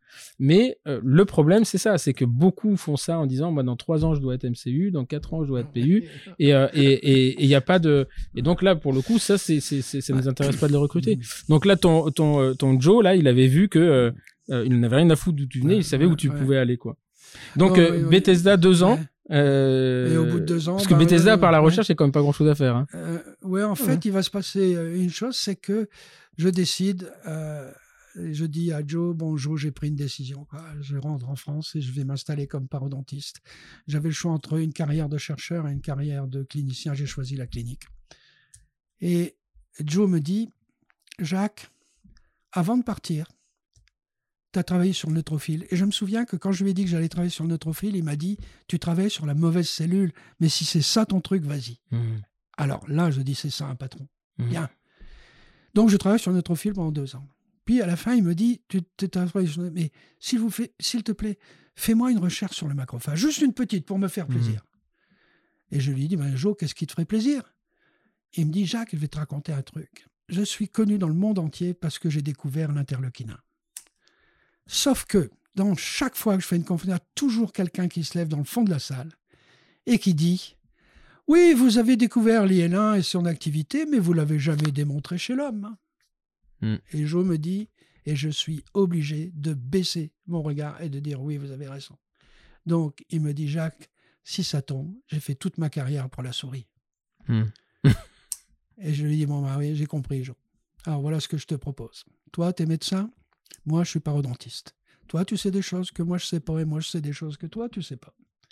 Ce que tu sais pas, c'est qu'il s'ouvre entre la gencive et la dent un liquide qui n'est pas de la salive, qui s'appelle le fluide gingival, et qui est un concentré de sérum. Sauf que toi, quand tu fais tes essais sur euh, les effets de l'interleukina, tu utilises des litres. Hmm. Le fluide gingival, c'est des microlitres. Hmm. Donc, autant dire une goutte, quoi. Alors, je dis, voilà ce que je te propose. Je vais aller ponctionner le fluide gingival dans tout le laboratoire. D'accord? Donc je suis allé avec une, une Hamilton, sur mmh, Hamilton, puis je suis allé pomper le fluide gingival dans tout le laboratoire et je me suis retrouvé avec 10 euh, ml de fluide gingival. Et puis j'ai mis les 10 ml dans euh, l'AC, comme on dit, c'est-à-dire la méthode pour voir s'il y avait une activité il est là. Bingo il y, a, il y, a, une activité il est là. Donc je vais voir Joe et je dis Joe, I've got good news. Avant qu'il me dise, je dis oui, regarde. Et là j'ai vu le plus beau sourire hmm. que j'avais. Il m'a dit, Jacques, you saved my life. Hmm. J'ai vu que je lui avais fait vraiment plaisir. Et ça, ça m'a procuré une, joie intense. J'ai l'impression que j'avais fait quelque chose de ma vie. J'avais rendu à celui qui m'avait pris en charge. Et alors que c'est vraiment de la pêche à la ligne, hein, cette hmm. recherche-là. Bon, bref. Donc on a publié. Oui, enfin aujourd'hui faire de la, aller faire une quantification, enfin faire ce qu'on appelle un, c'est pas même pas la protéomique, c'était simplement un, ah non, un, un, enfin comme un plateau euh, d'immunofluorescence. ça veut dire que c'est ce qu'on appelle de la phénoménologie. Ok, donc euh, en fait tu mets euh, tu le mets dans un dans des puits euh, et ça s'allume. Enfin, c'est une immunoréaction. ok. Et donc ok, mais ça aujourd'hui ça se fait de la routine. Mais là on est quoi? On est en 82. Donc le, le, le, marqueur immunohistochimique c'est quand même pas. maintenant aujourd'hui effectivement tu mets ça dans un puits, il y a des réactifs et tu mets ça dans un plate reader, comme enfin un lecteur et qui dit voilà et qui même il est, ça, te quantifie. Mais ça reste et, y a, et ça peut être ça montre aussi que c'est pas forcément les les expérimentations les plus sophistiqués qui amènent des résultats les plus intéressants. Hein. C'est-à-dire que aujourd'hui, euh, on, on s'y prendrait autrement parce qu'aujourd'hui, on sait séquencer euh, mmh. une protéine, parce que mmh. là, c'est une protéine, un peptide dans tous les cas, et euh, on, on, sait regarder la séquence des acides aminés et mmh. donc recréer l'ADN qui est capable de coder pour cette molécule. Donc il n'y a plus besoin de voir les effets. PCR, ouais. Ah Quoi que dans le fluide, tu es obligé d'avoir le produit terminal. voilà. Mais s'il y a une seule trace d'IL1 dans mon liquide. Aujourd'hui, la spectrophotographie ou la simple Ou la PCR, la PCR ah classique. Et là, ça ne ment pas. Mm. cest un acide aminé, il y a une séquence bien déterminée. Mm, S'il y en mm, a un qui ne correspond pas, c'est pas de l'IL1. Bon, bref, donc euh, voilà, donc euh, pour tout dire, je suis rentré en France et euh, avec un drôle de sentiment, pour tout dire. Ah J'avais bientôt 40 ans et je recommençais une carrière. Donc, euh, j'étais euh, j'étais dans mes petits souliers quand même. Mmh, mmh. Et euh, je me souviens que dans l'avion, quand il a descendu sur Paris, cet enculé de... Oh, pardon. le commandant, il met comme musique Revoir Paris. Ma femme et moi, on s'est regardés et on avait les yeux mouillés. Bref. Donc, ben, je suis arrivé à Lille. Je suis allé au Conseil de l'Ordre. Et j'ai dit, ben voilà, je suis venu m'inscrire à nouveau au Conseil de l'Ordre pour m'installer comme parodontiste. Je ne ferai ni extraction, ni soins, ni prothèse. Et là, je vais réintégrer la France dans toute sa splendeur. Le président me dit, on va être franc avec vous, monsieur Charon, ça va pas marcher. Mmh. Évidemment, heureusement, ils se sont trompés. Mais d'un seul coup, brutalement, je retrouvais le système français où l'astuce consiste à prédire du malheur mmh. plutôt qu'à donner de l'espoir. Mmh, euh, mais bon, très bien. Bref, pour revenir à la fameuse, moi j'aime pas ça quand on dit la méthode Charon. C'est une méthode de traitement, il n'y a pas besoin de la baptiser Charon. non, mais je pense qu'elle a, elle a été identifiée à ton nom parce que c'est toi qui l'as fait. Voilà, mais, mais, moi c'est toi qui l'as enseigné. Vous n'étiez pas beaucoup à. J'ai rien inventé. Tu sais ce que j'ai fait? Mmh. J'ai tout remis en doute. Je pris la littérature et j'ai dit je vais partir du principe qu'il y a une faille sur chacune chacun des paradigmes qui fait la parole mmh. d'aujourd'hui. Et j'ai trouvé les failles. Hein. Et alors, du coup, j'ai dit, je vais appliquer ce que je comprends de la littérature mmh. scientifique sur la clinique. Mmh. Et donc, j'ai mis au point euh, cette méthode de soins qui était moins agressive, moins chirurgicale. Ce qui, évidemment, m'a mis à dos euh, les parodontistes chirurgicaux qui disaient c'est des conneries. Ils disaient en anglais Swedish scrap, la merde suédoise. Hmm. Ouais. bon, il a fallu convaincre. Hein, mais... Alors, oui, mais il y avait aussi un, truc, c'est que euh, c'est probablement une méthode. Alors, c'est toujours pareil. La méthode euh, très certainement fonctionne. le problème, c'est quand tu l'enseignes, c'est que les gens la, se, l'approprient hmm. et vont mettre en œuvre et je me souviens de, ça, tu te souviens pas que tu m'avais raconté ça, mais euh, quand tu, parce qu'après en 85, donc tu montras par au concept, et un jour, euh, euh, quand on s'est rencontrés, tu m'avais dit ma, ma, plus grosse déception, c'est c'est que en fait, tu avais fait ces formations et deux ans après, tu faisais une forme de continuum, et quand les gens te racontaient comment ils faisaient, tu disais mais en fait, ça peut pas marcher quoi, parce que il y a une grosse déception, c'est-à-dire que dans tes mains, ça fonctionnait parce que et c'est toujours pareil, c'est-à-dire que quand tu as un protocole qui vient d'une connaissance et du cognitif, tu sais exactement où tu peux faire du compromis et où il faut pas surtout surtout pas en faire. Sauf qu'à partir du moment où tu commences à avoir une dissémination de la connaissance comme ça, euh, euh, eh bien, il y a un moment donné, tu sais pas comment les gens vont la mettre en œuvre. Mmh. Et que euh, ce qui pour toi est un échec va être un succès pour eux. Mmh. Et, euh, et, voilà. Et, et moi, j'ai connu ça un peu avec la pulpotomie. Ah et, et, la pulpotomie gamérale, c'est tout le monde, enfin beaucoup me sont tombés dessus à l'époque en me disant mais je comprends, ils mettent pas la digue, machin. Et, et pour moi c'était euh, c'était pas genre on fait un trou dans une dent, c'était vraiment une attitude thérapeutique, euh, voilà. Donc je comprends très bien ce euh, ce que tu ce que la médecine évolue, y compris la parodontie, vers de moins en moins agressive, de plus en plus efficace, de moins en moins coûteux et que sais-je encore. Donc euh, oui, de ça, a généré des résistances. Et puis même ceux qui disaient ah ouais ouais ouais je vais y aller se sont rendus compte que l'investissement humain, mmh. intellectuel et clinique était majeur. Mmh, mmh. C'est-à-dire, on n'y va pas comme ça, la fleur au fusil, il faut y aller étape par étape. Et donc, ils étaient vite découragés. Mmh, parce qu'évidemment qu'ils avaient des, échecs, parce qu'ils n'étaient pas rigoureux dans la méthode. Et donc, euh, ils, bricolaient des trucs. Alors, et là, je regrette, ça m'a fait mal, ça, j'ai pas aimé ça. Parce qu'un jour, euh, j'ai pris ma voiture, j'ai prétexté que je partais en vacances, Et j'ai choisi dix cabinets dentaires français qui étaient venus chez moi. Et puis j'ai dit, ben, je passe dans ton coin, je viendrais bien te dire bonjour. Et là, ce que j'ai vu était à pleurer.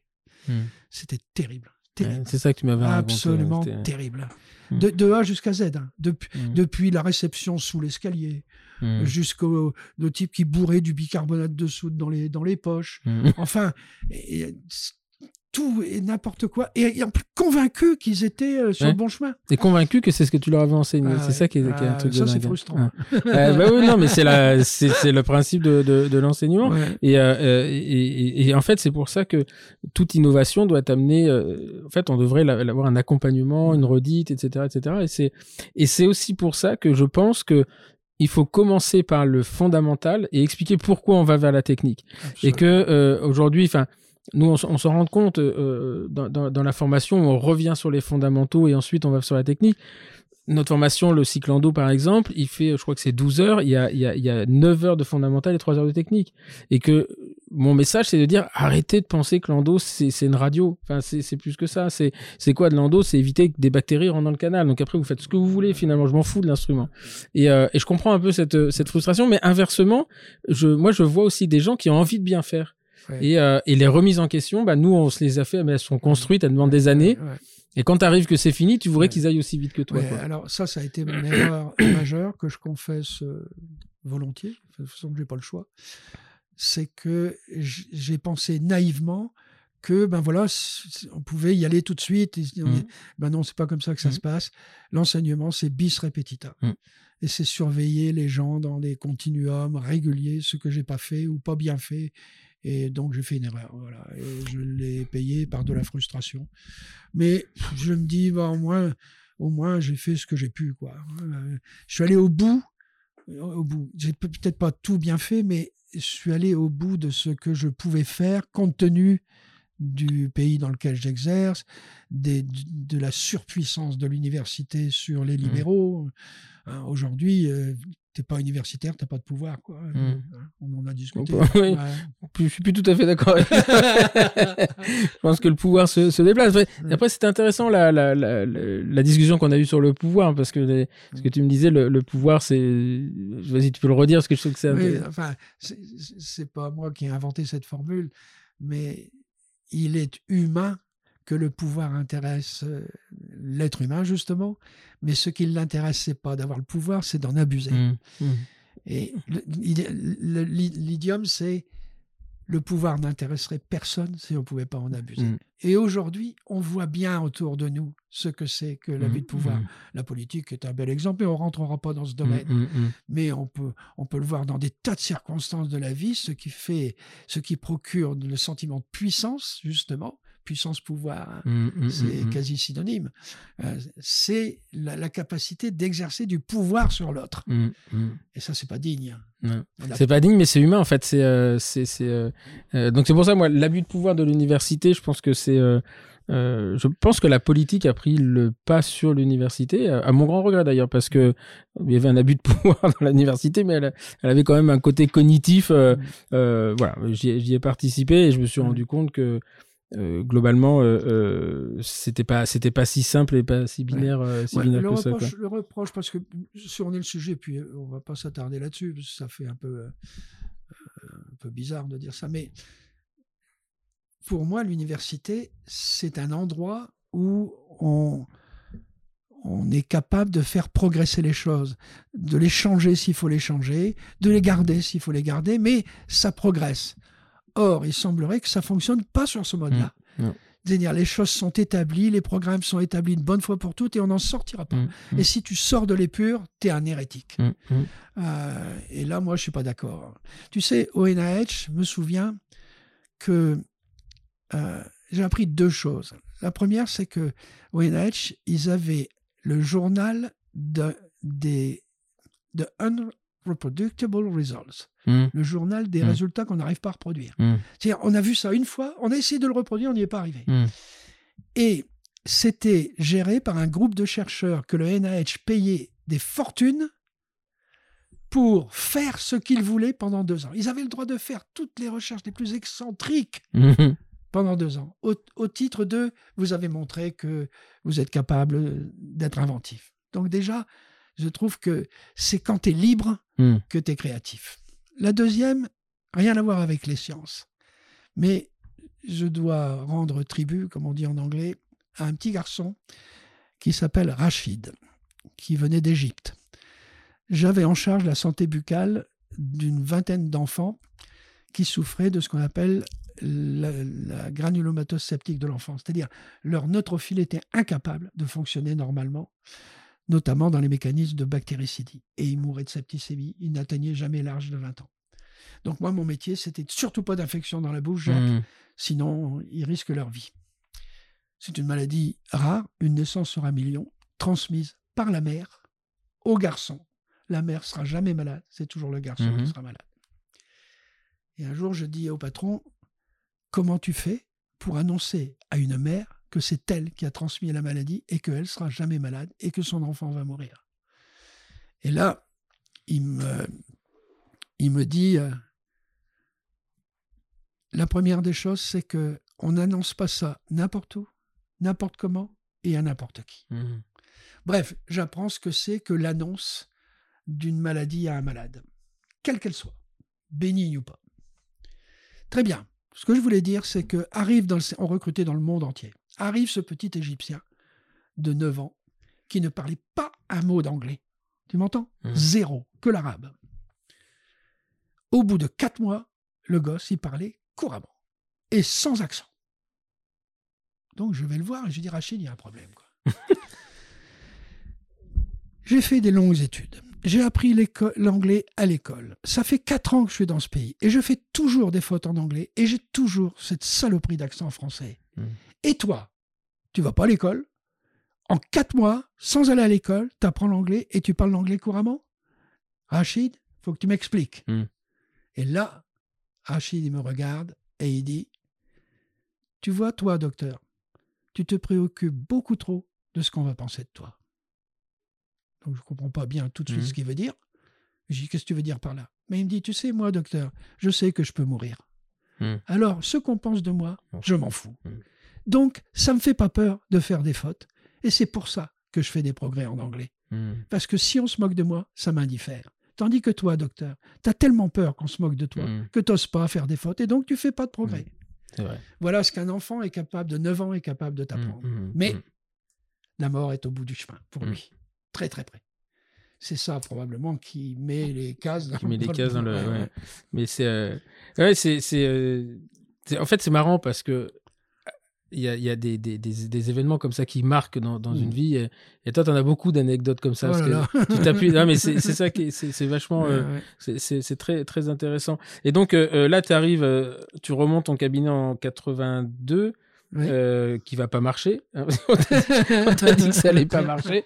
Et donc en 82, tu remontes ton, ton, ton cabinet euh, là où il était euh, jusqu'à la fin ou tu as, déménagé non, Quand je suis arrivé, je, je, suis retourné dans le village où j'étais dentiste, dans la maison mmh. qui habitait. Bon, j'avais un locataire, est parti.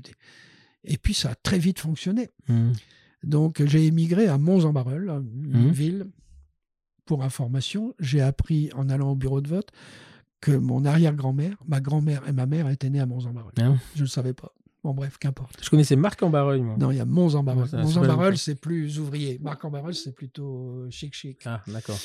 Bref, donc euh, je, ça marche très bien. Je suis vite débordé de rendez-vous et donc euh, je cherche un, un, collaborateur, Frédéric Joachim, avec qui rapidement on décide de s'associer. Et là, mon cabinet était dans ma maison euh, mmh que j'habitais. Il était hors de question que l'un des deux associés soit propriétaire des mmh. locaux mmh professionnels. Donc, on a émigré à Lille. On s'est installé à Lille en 90. D'accord. En 90, et là, vous faites que de la paro, euh, que de la parodontologie, ah euh, on va appeler ça la parodontologie médicale, parce qu'il n'y a pas du tout de chirurgie, hein, très peu. Si, il y en a, mais c'est ponctuel, et c'est à minima. On n'a mmh. pas besoin de, soulever le maxillaire et de mettre les mmh. gencives sur les yeux, quoi, pour mmh, voir que. Euh, non, non bah alors donc on s'associe et puis voilà. je, le 1er janvier 2019, je décide que à 75 ans, j'ai fait mon chemin Et donc, je me mets en retrait. D'accord. Donc là, tu as travaillé jusqu'en 2019 au cabinet. Entre-temps, tu avais monté donc alors aujourd'hui, ça paraît avoir une société de formation, on peut dire oui, c'est classique, machin. Enfin, à l'époque, il n'y en avait pas, il avait pas beaucoup. Et donc, tu crées une société qui s'appelle Paro Concept. Oui. Et donc, c'était comment ça se passait exactement? C'était des modules? C'était c'était des stages de cinq jours. C'est-à-dire du lundi au, vendredi, accéléré à toute mmh, vitesse. Mmh. C'est une erreur aussi, ça. Il ne faut pas aller trop vite, il faut aller doucement. Et euh, à la fin de ce stage, ben, ils repartaient chez eux, et puis euh, je pensais naïvement qu'ils allaient être rigoureux. Mmh. Donc j'ai fait des continuums, et quand j'ai vu l'ampleur de la tâche, j'ai dit non, il n'y a qu'un seul endroit où je pourrais mettre en route l'enseignement, euh, c'est l'université. Et comme j'étais pas universitaire, ben, mmh. donc je l'ai revendu. D'accord. Donc c'était, tu l'as gardé combien de temps euh, 85 euh, à 2010, ça fait 15, euh, oui, de, 25 ans. 2015, oui, une bonne vingtaine d'années. Bonne vingtaine d'années. Et là, tu étais tout seul à intervenir. Oui, parce que ça, c'est un de mes défauts majeurs. C'est euh, j'aime bien. J'aime pas qu'on conduise à ma place. Mmh. Sauf quand tu reviens de conférence avec un chauffeur. Mais... ah ouais, ah ouais. celle-là, elle était bonne. Tiens, si tu veux rigoler un peu, le chauffeur, c'était un, un, pompier qui euh, faisait chauffeur à la vacation. Mmh. Et alors, chaque fois qu'on passait le péage, il baissait sa vitre et il disait à la bonne femme qui était Il y a du courrier pour moi? Tu vas me croire ou pas me croire Une fois sur deux, la bonne femme, elle répondait non. tellement, tellement le cerveau est programmé à répondre ça quand on te pose la question. Et moi, à chaque fois, ça faisait hurler de rire hein, quand il faisait ça. Bon, bref. donc, euh, par au concept, c'était tout ça. Mais dans les cinq jours, il fallait se les, faut se les tenir quand même, cinq jours de conférence. Ouais, non, mais j'étais entraîné. C'est du sport. Mmh. Hein. Mmh. Au début, mmh. euh, la voix avait du mal à garder. Mais après, non, une fois que tu es entraîné, tu es entraîné. Donc, en fait, c'était une formation, c'était un stage où il y avait plusieurs modules. Euh, non, il y avait, il y avait, y avait qu'un seul module de cinq jours. D'accord suivi ou pas, selon le désir d'un continuum. D'accord. Mais je te dis, euh, l'échec, ça a été le suivi. Mhm. Ils repartaient avec un moral d'acier. Mhm. Ça, enfin, j'ai réussi, ça, à leur redonner du goût mhm. à, faire ce métier, parce que j'en ai entendu, hein, des, des, je, me, je, m'ennuie dans mon métier, les gens sont chiants, la sécurité sociale m'emmerde, le dentiste conseil me complique la vie. Enfin, j'entendais des plaintes, quoi, des gens qui étaient pas contents de ce qu'ils faisaient. Malheureux, pour te dire, malheureux. Donc mon métier, en partie, hein, pas seulement, c'était de leur montrer que on s'en fout de ce qu'on fait. Hmm. On est tous utiles. Du plus modeste ouvrier jusqu'au plus riche des PDG, tout le monde est utile. Et donc, euh, euh, autant faire un métier, autant le faire bien. Vous allez voir que ça, hmm. c'est la vie qui m'a appris ça. C'est quand quelque chose t'ennuie, fais-le bien. Tu vas voir, tu vas finir par trouver ça intéressant. ça c'est sûr. Et là, il y avait la, bon, la partie médicale, mais il y avait aussi, enfin, j'ai deux trois copains qui l'a fait. Il y avait une partie un peu coaching, c'est-à-dire justement tout à l'heure. Oui, c'est ce qu'en fait tu dis. Euh, on parle pas de, de euh, de, de, trucs médicaux là tu parles d'un entretien médical et pas d'un interrogatoire. Interrogatoire voilà. Et donc tout ça c'était euh, euh, il y avait une parce que moi, je me souviens de, de, de, des copains qui l'avaient fait, qui m'ont dit, ouais, c'est quand même vachement bien fait parce qu'il y a la partie cognitive, hein, la partie on mmh. nous explique, puis après, il y a la mise en application, la mise en place, puis il y avait aussi une, amélioration. Euh, et ça, c'est pas mal parce que ça permet aussi de dire aux gens, bah voilà, ça, ça va être compliqué de mettre en place, mais on vous accompagne à le faire, quoi. Et c'est. Euh... te dis, j'ai entendu des choses gravissimes euh, de gens qui me disaient, c'est à la fin hein, de ton stage que je vais savoir si je continue ou si je me suicide. Mmh, mmh. Sick, hein mmh. Là, quand t'entends ça, tu te dis, là, là, il est au fond du trou, le gaillard. Hein, donc, il va, il va quand même falloir lui dire, non, non, il y a de l'espoir, il y a de l'espoir. Mm, mm, mm, bon, t'es dedans, t'es dedans. Hein. Alors, amuse-toi, le faire bien, tu vas voir, tu finiras. Puis moi, ce qui m'intéressait, et qui m'intéresse toujours, c'est la relation qui se noue entre deux êtres humains qui, qui ne se connaissent pas et qui se percutent l'un demandant de l'aide, l'autre prêt à la donner. Mmh, mmh. Et je trouve cette, cette relation-là est très compliquée, mmh. riche d'enseignements, parce que l'idée du médecin ou du dentiste, c'est de penser que le savoir est entièrement du côté du sachant, hein, du, médecin ou du dentiste, et pas du côté du patient. Mais c'est pas vrai. pas vrai Il y a des choses que le patient sait. Et s'il te le dit pas, bah, mmh. tu vas pas y arriver. Et des choses que toi, tu sais, si tu ne le dis pas. Mmh. Donc, le savoir circule dans les deux sens. Mmh. Il n'y a pas, il a pas ce rapport hiérarchique que je vais, comme tu le sais, euh, du, du, du, maître qui impose, qui dit tu fais comme ça, tu cherches pas à savoir. quelle horreur, ça. non, je vais. Après, tu as, des gens qui ont besoin de fonctionner comme ça. Hein. T'as des gens hein, qui, c'est, euh, je pense que nous, nos caractères font que euh, on n'aime pas qu'on nous dise ce qu'on a à faire, euh, mais t'as as, des gens où si tu leur dis pas, ils font pas, ils ont pas envie de réfléchir, savoir ce qu'il faut faire. T'as raison parce que en fait, les gens qui ont besoin d'être guidés pas à pas mm. et, et d'avoir un rapport justement hiérarchique, mm. ils viennent tout de suite t'interroger. Mm, et ils te font part de ce qu'il est, ce qu'il est handicaps, ce qui les font souffrir.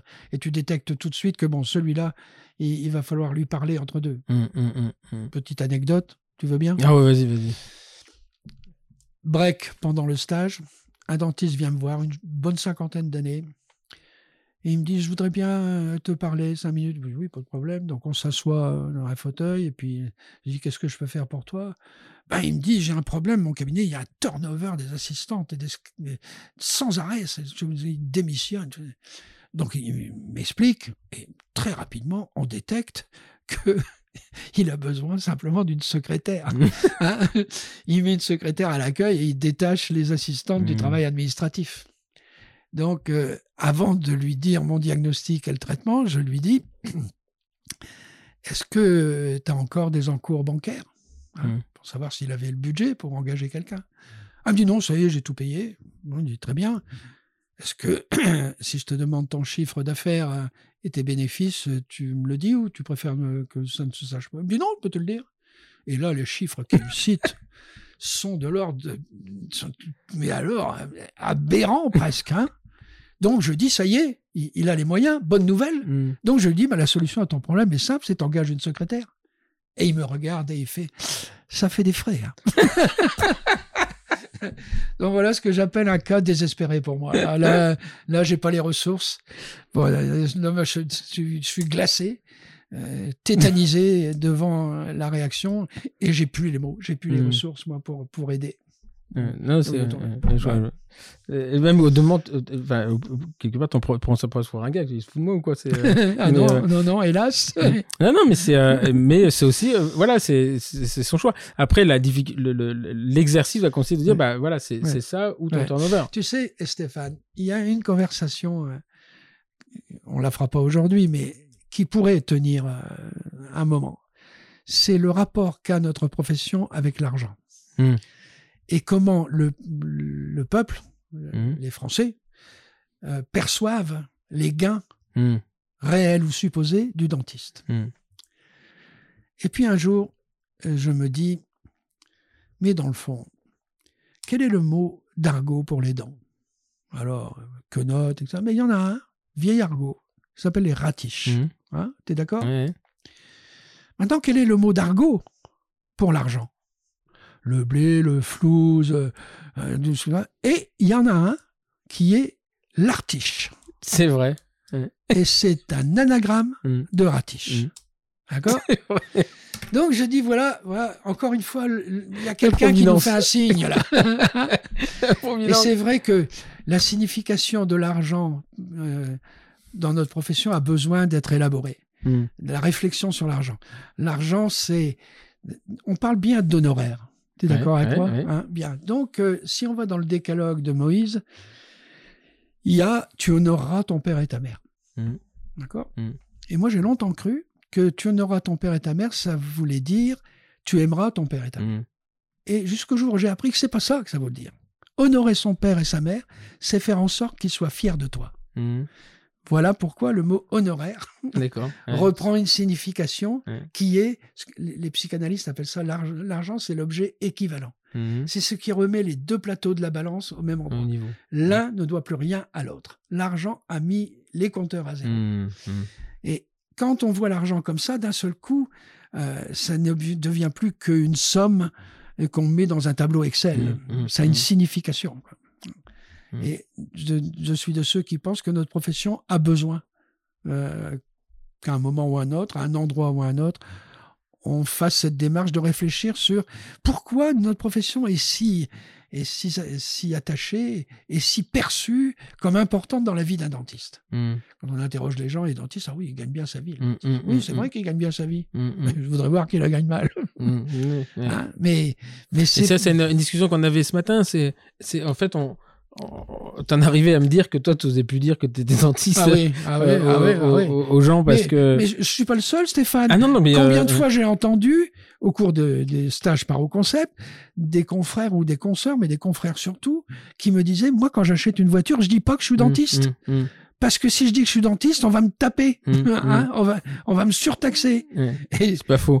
Alors après, moi, je le dis pas que je suis dentiste parce que c'est pas pour la même raison. C'est pas du tout pour la même raison. C'est parce que sinon, les gens tout de suite disent ah j'ai un problème, j'ai un problème là euh, à table et, et souvent je dis mais euh, j'ai- toujours j'ai un jour je vais dire que je suis gynéco comme ça je vais être peinard ou alors vraiment ça va, ça va devenir tu problématique pas dans les. avec une femme allongée sur la table qui te fait pas. Non mais c'est. figure-toi- j'ai une anecdote pour toi, puis peut-être on va en rester là parce que t'as pas que ça à faire, j'imagine. Mais une fois, je le fais plus maintenant, mais dans le temps je le faisais une fois par an chez un ami irlandais qui possède un hôtel-restaurant au mois d'août, en pleine saison. Je lui disais Est-ce que tu m'autorises à faire le LAD, le, Mhm. commis? Mm, mm. Donc, euh, le- ce jour-là, j'étais le commis. Le commis, qu'est-ce qu'il fait? Il change le pain, il verse de l'eau, point. Il prend pas de commande. euh, hein. Et donc, euh, je suis là, les mains derrière le dos, et j'attends qu'on m'appelle. Bien, donc, il y a un couple d'Irlandais qui m'appelle. Et le, le gaillard me dit euh, D'habitude, les commis, ils n'ont pas votre âge. Mm. Alors, je dis Bah oui, bon, euh, c'est l'âge que j'ai, quoi. Très bien, une manière de dire C'est quoi la question? Et il me dit D'habitude, les commis, ils n'ont pas des montres à ce prix-là. Un malin, un observateur. hein. Donc là, je me dis Bon, là, j'ai affaire à un malin. Au malin, il faut pas mentir. Mm. Donc, qu'est-ce que je fais? Je lui dis rien ou je lui dis la vérité Et je lui dis Voilà. Non, je fais ça par nostalgie parce que j'ai fait ça pendant des années et une fois par an, je fais ça. Voilà. Et Mm. c'est juste pour le, comme pour se rappeler, quoi. Et il, il me dit, qu'est-ce que vous faites dans la vie? Ben, J'ai dit, je suis parodontiste. Ah, il me dit, c'est quoi parodontiste? Ben, il dit, Vous savez, c'est le gum disease, les maladies de gens. Et à ce moment-là, il me dit, ah ben justement, alors il faut imaginer une salle de restaurant comble, Mm. ce couple-là, euh, une quarantaine d'années, d'accord Et le gars, il soulève sa lèvre et il me montre une récession gingivale sur Ah, un une canine. classique. Et là, je vois toute la salle qui regarde, persuadée qu'il a une arête de poisson coincée entre les dents. Ah, ça, c'était un moment. Ça, je me- Là, à la, à la fois, j'ai ri et en même temps, je ne savais plus comment me sortir de cette sortir affaire. Parce ouais. que je ne pouvais pas lui dire, ben non, euh, moi je suis pas compétent, je viens de lui dire que je suis pas dentiste. C'est comme dans les avions. Une fois dans un avion, euh, délégué qu'on était pour aller pour Médecins sans frontières au Chili pour voir ce qu'on pouvait faire. Bon, bah, bref, on est trois euh, assis. Il y a un, un confrère et moi et un, un, un type qu'on connaît pas. Le, le voyage est long quand même, hein, Mmh, mmh. donc euh, forcément on engage la conversation. Et à ce moment-là, euh, le gars nous dit euh, Qu'est-ce que vous faites vous? On dit bah, Nous, on est dentiste, euh, cela. Et nous, on lui dit Qu'est-ce que vous faites, vous? Et le gars, il dit Inspecteur des impôts. Je te garantis qu'il n'y a plus eu un seul mot de dit entre lui et, et- et Santiago du Chili. Comme quoi, tu vois, mais il est victime de sa profession Oui, aussi. et il y a des professions comme ça Mm. qui sont lourdes marchands de tapis, Mm. euh, dentistes, euh, agents immobiliers, inspecteurs des impôts, policiers. Enfin, il Mm. y, a, il y a des professions totems qui, d'un seul coup, Mm. euh, frigorifient les gens où ils se méfient. Dis que tu es inspecteur des impôts, tu vois, on va plus, on va Mm. plus t'ennuyer. Ah, aussi, je vis avec une ancienne inspectrice du Ah travail. ouais hein. Donc, ah, ouais Ah bah alors là, on est carrément. ah ouais, ouais, là, là c'est autre chose encore. Et donc, euh, donc par au concept, c'était une belle expérience quand même. Enfin, Absolument, ouais. mm. Moi, tu sais, comme tu le sais, hein, je ne peux pas te le cacher, moi je suis cabot. hein. J'aime, j'aime monter sur l'estrade et, et faire le guignol, j'adore ça. Et, et par au concept, c'était ça. Mm. Bon, évidemment, il y avait un cahier des charges que je remplissais, mais, mais je reconnais que ce, ce que j'aimais, c'était provoquer des émotions, aller au fond des choses Mm. et faire en sorte que ce moment-là ordinaire de formation soit ressenti comme un moment à part, voire extraordinaire. Mm. Et c'était, tu le faisais où ça? À, à Lille? Oh, je l'ai fait un peu partout, mais je l'ai fait à Lille au départ. Puis après, dans les grandes villes de France. D'accord, ça c'était, tu tournais. Ah oui, oui, attends, j'avais calculé que j'avais formé, entre guillemets, formé 7000 dentistes. Ah, quand même. Ah oui, à un moment, on en gérait 100 dans la salle. vache. C'est une erreur. une erreur. Oui, parce que là, tu n'as plus trop le. Nombreux, trop nombreux. Mmh. Non, non. Ouais, bon, non, je suis pas mécontent. J'ai une belle expérience. J'ai bien aimé. Donc après, donc tu quittes ça en 2010, tu le, tu le revends, hein, tu revends la, société. 2015 Oui, enfin, je me souviens plus bien. Mais... Non, 2010, tu m'as dit pas 85 à 2010. et, euh, et, donc ça a été aujourd'hui, donc la société, c'est euh, l'Académie de Paro. L'Académie de Paro. Voilà, qui est à, Aix-en-Provence, dans les locaux de, de l'Académie du Sourire. Exact. Et euh, qui a repris. Alors après, avec le principe reste le même, le contenu, il a, il a changé un petit peu. Non, je pense que en gros, le contenu elle-même, la, la, méthode est la, méthode reste la même. Euh, c'est Joël Beaulieu qui, euh, qui intervient, oui, que, que j'ai formé, euh, avec qui j'ai travaillé pendant des années. On, était, on en faisait à deux. J'en ai fait à Montréal des stages. et c'est lui qui a repris le flambeau avec d'autres participants. Certains, je les connais, d'autres, je les connais pas. J'imagine euh, que le contenu, l'esprit est, le même. Hmm. À des exemples, par exemple, euh, enseigner la chirurgie muco-gingivale, je, ne vois pas l'intérêt. Mais bon, je crois que c'est pas un programme, c'est en plus ça. Il a, il a monté ah d'autres, il a monté ah, d'autres trucs, mais le, il y a le programme de l'Académie de Paro, puis après il a, euh, je crois que c'est Benjamin Cortas qui fait ça sur l'Académie. Voilà. Franchement, c'est pas c'est pas un point crucial ça. D'accord. Et donc euh, là tu n'interviens plus du tout. alors là donc depuis en fait depuis 2019, c'est tu as repris ta canne à pêche ah, et ton crayon, tes pinceaux. et euh, donc là on rentre à la, la, la, troisième partie de, de, de, ta vie. Euh, euh, parce que effectivement pour retrouver la date c'était pas simple parce que tu m'as dit je suis deux semaines, trois semaines à Lille, deux semaines en Irlande. Et donc l'Irlande où tu, tu vis une partie de oui, oui j'habite l'Irlande depuis plus de 30 ans, presque 35 ans. Mmh. Donc euh, j'ai deux, deux, maisons. Je ne dis jamais que j'ai une résidence secondaire, elle n'est pas secondaire, mmh, elle est mmh. aussi primaire que celle de Lille. Euh, j'aime l'Irlande, j'aime les Irlandais, comment ils, comment ils pensent, la courtoisie de ce peuple est absolument exemplaire, exemplaire. Et en plus, c'est des, des bagarreurs, c'est des hargneux, ils aiment se battre. Le, le, sport, le hurling, c'est un sport il mm. faut voir les coups qui se mm, mettent. Mm, Ça les empêche pas d'aller euh, faire la bringue après le match. Mais ils, ils, aiment, ils aiment ce qui est rude. Et, mais jamais par méchanceté, juste par goût du contact. Comme, comme certains diront, pour se sentir vivre. quoi. Et ça, dans le sport. Oui, c'était. On, les, pour rien. on l'identifie souvent un peu à des gens russes. C'est d'abord parce que le, le, climat est rude. Enfin, quoi que. Pas vraiment. Euh, pas vraiment. enfin, moi, je me souviens, comme quand je vivais en Angleterre, euh, quand il y a le forecast, c'était comme assez drôle, tu avais souvent un, nuage. Hein. quand tu n'avais pas le nuage, tu où C'est simple, il pleut 260 jours par an. Euh, mais ça ne veut pas dire 260 fois 24 heures. Mmh. Ah, dans une même journée, c'est comme la Bretagne. Mmh, mmh. Il, pleut, il fait soleil, il pleut, il fait. C'est pour ça qu'il y a des mmh. arcs-en-ciel tout le temps. Ouais, c'est vrai. moi, je me souviens de, quand j'étais en Angleterre à, Birmingham, c'était, je m'étais rendu compte de ça une fois, c'est que dans la même journée, il, peut, il pouvait presque neiger, faire beau, pleuvoir et avoir du brouillard. Oui, bah, et en... Birmingham est à l'ouest. Ouais, complètement. Oui, c'était. Euh, et, on, représente d'ailleurs souvent l'anglais avec son umbrella, son, truc, mais tu te dis que c'est presque obligatoire parce que tu sais pas le temps qu'il va faire. en fait, chez nous, dans le Connemara, on reconnaît les touristes, ceux qui ont des parapluies. L'Irlandais n'a pas de parapluie parce qu'il mm. sait que ça va pas durer. Ça va pas durer. Mm. ça arrive, mais c'est rare qu'il pleut toute une journée. Mmh, mmh. ça, arrive, mais c'est rare. Mmh. Donc là, c'est un, un, tout petit patelin qui s'appelle Cassel. Cassel, en fait, le, village que j'habite, on est 50 habitants. Il a un nom gaélique qui s'appelle Townbone, mais bon, je te l'épellerai pas parce que c'est du gaélique. Euh, c'est près d'un village qui s'appelle Cashel, qui est connu des Français parce que c'est là que De Gaulle est allé après qu'il ait euh, démissionné. Mmh tu te souviens, il dit euh, mmh, mmh. si vous répondez non, je me casse. Hein. Et, il s'est cassé. et il s'est cassé. et comme il, il, avait des racines irlandaises, euh, de son côté et de sa femme aussi, ils sont venus à Cachal. D'accord. Et il a laissé des traces.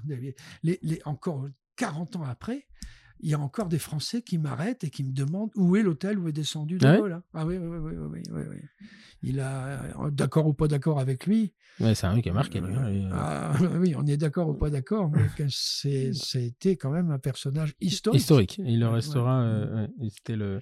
Et donc, euh, donc là, maintenant que tu n'as plus d'activité clinique, donc tu as une nouvelle passion, c'est le dessin. Absolument. Et, alors, comment, comment ça t'est venu? Que Tu dessinais avant ou ben, c'est un jour. Oui, non, j'ai toujours dessiné, mais, mais comme je ne sais pas faire du figuratif, c'était toujours des gribouillis. Un peu comme, tu sais, quand on téléphone, des fois, on mmh. gribouille. Hein. Mmh, mmh. En fait, tu es en train de dessiner ce que tu ressens, sans t'en rendre compte. Bref.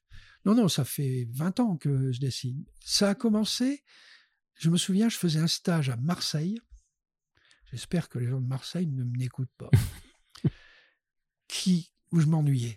Il, il se passait rien. M'ennuyais, quoi. Bon. Donc j'étais grognon. Et euh, le soir, il m'invite à boire un coup dans un bar. Mmh. Donc on est au bar et je suis là, grognon, je, fais la gueule, quoi. Bon. Mmh.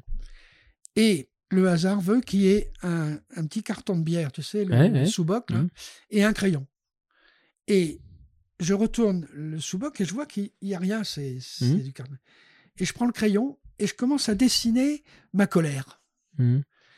Et je me rends compte que plus je dessine, plus la colère fout le camp. Hmm. Et je me dis, ça y est, j'ai trouvé le moyen, quand je suis en colère, de la faire partir sans que ça porte préjudice à qui que ce soit. Et là, j'ai fait des milliers de cartons de vin. J'en avais partout, dans ma voiture, dans le train, dans les avions, je dessinais. C'est pratique, hein tu as ça dans ta poche, avec un hmm. crayon, ça suffit. Quoi. Et puis un jour, j'ai rencontré un, type qui avait fait les beaux-arts qui a vu ce que je faisais, qui m'a dit ah il faut persévérer, tu as trouvé ton univers, etc. Puis finalement, bah, aujourd'hui, je fais des expositions et puis euh, des fois, les gens ils me font euh, le plaisir d'acheter. D'accord. Donc là, euh, en fait, tu fais ça, c'est une forme d'exutoire, enfin de, de, de, libératoire. Tu, tu, tu dis le matin, tu te bah lèves, tu. Ah oui, oui, c'est même compulsif. Mmh. C'est-à-dire, je, fume la pipe, si je dois arrêter de fumer pour continuer à dessiner, c'est le dessin qui va gagner. Ah ouais. ouais euh, je ne pourrais pas me passer de, dessiner.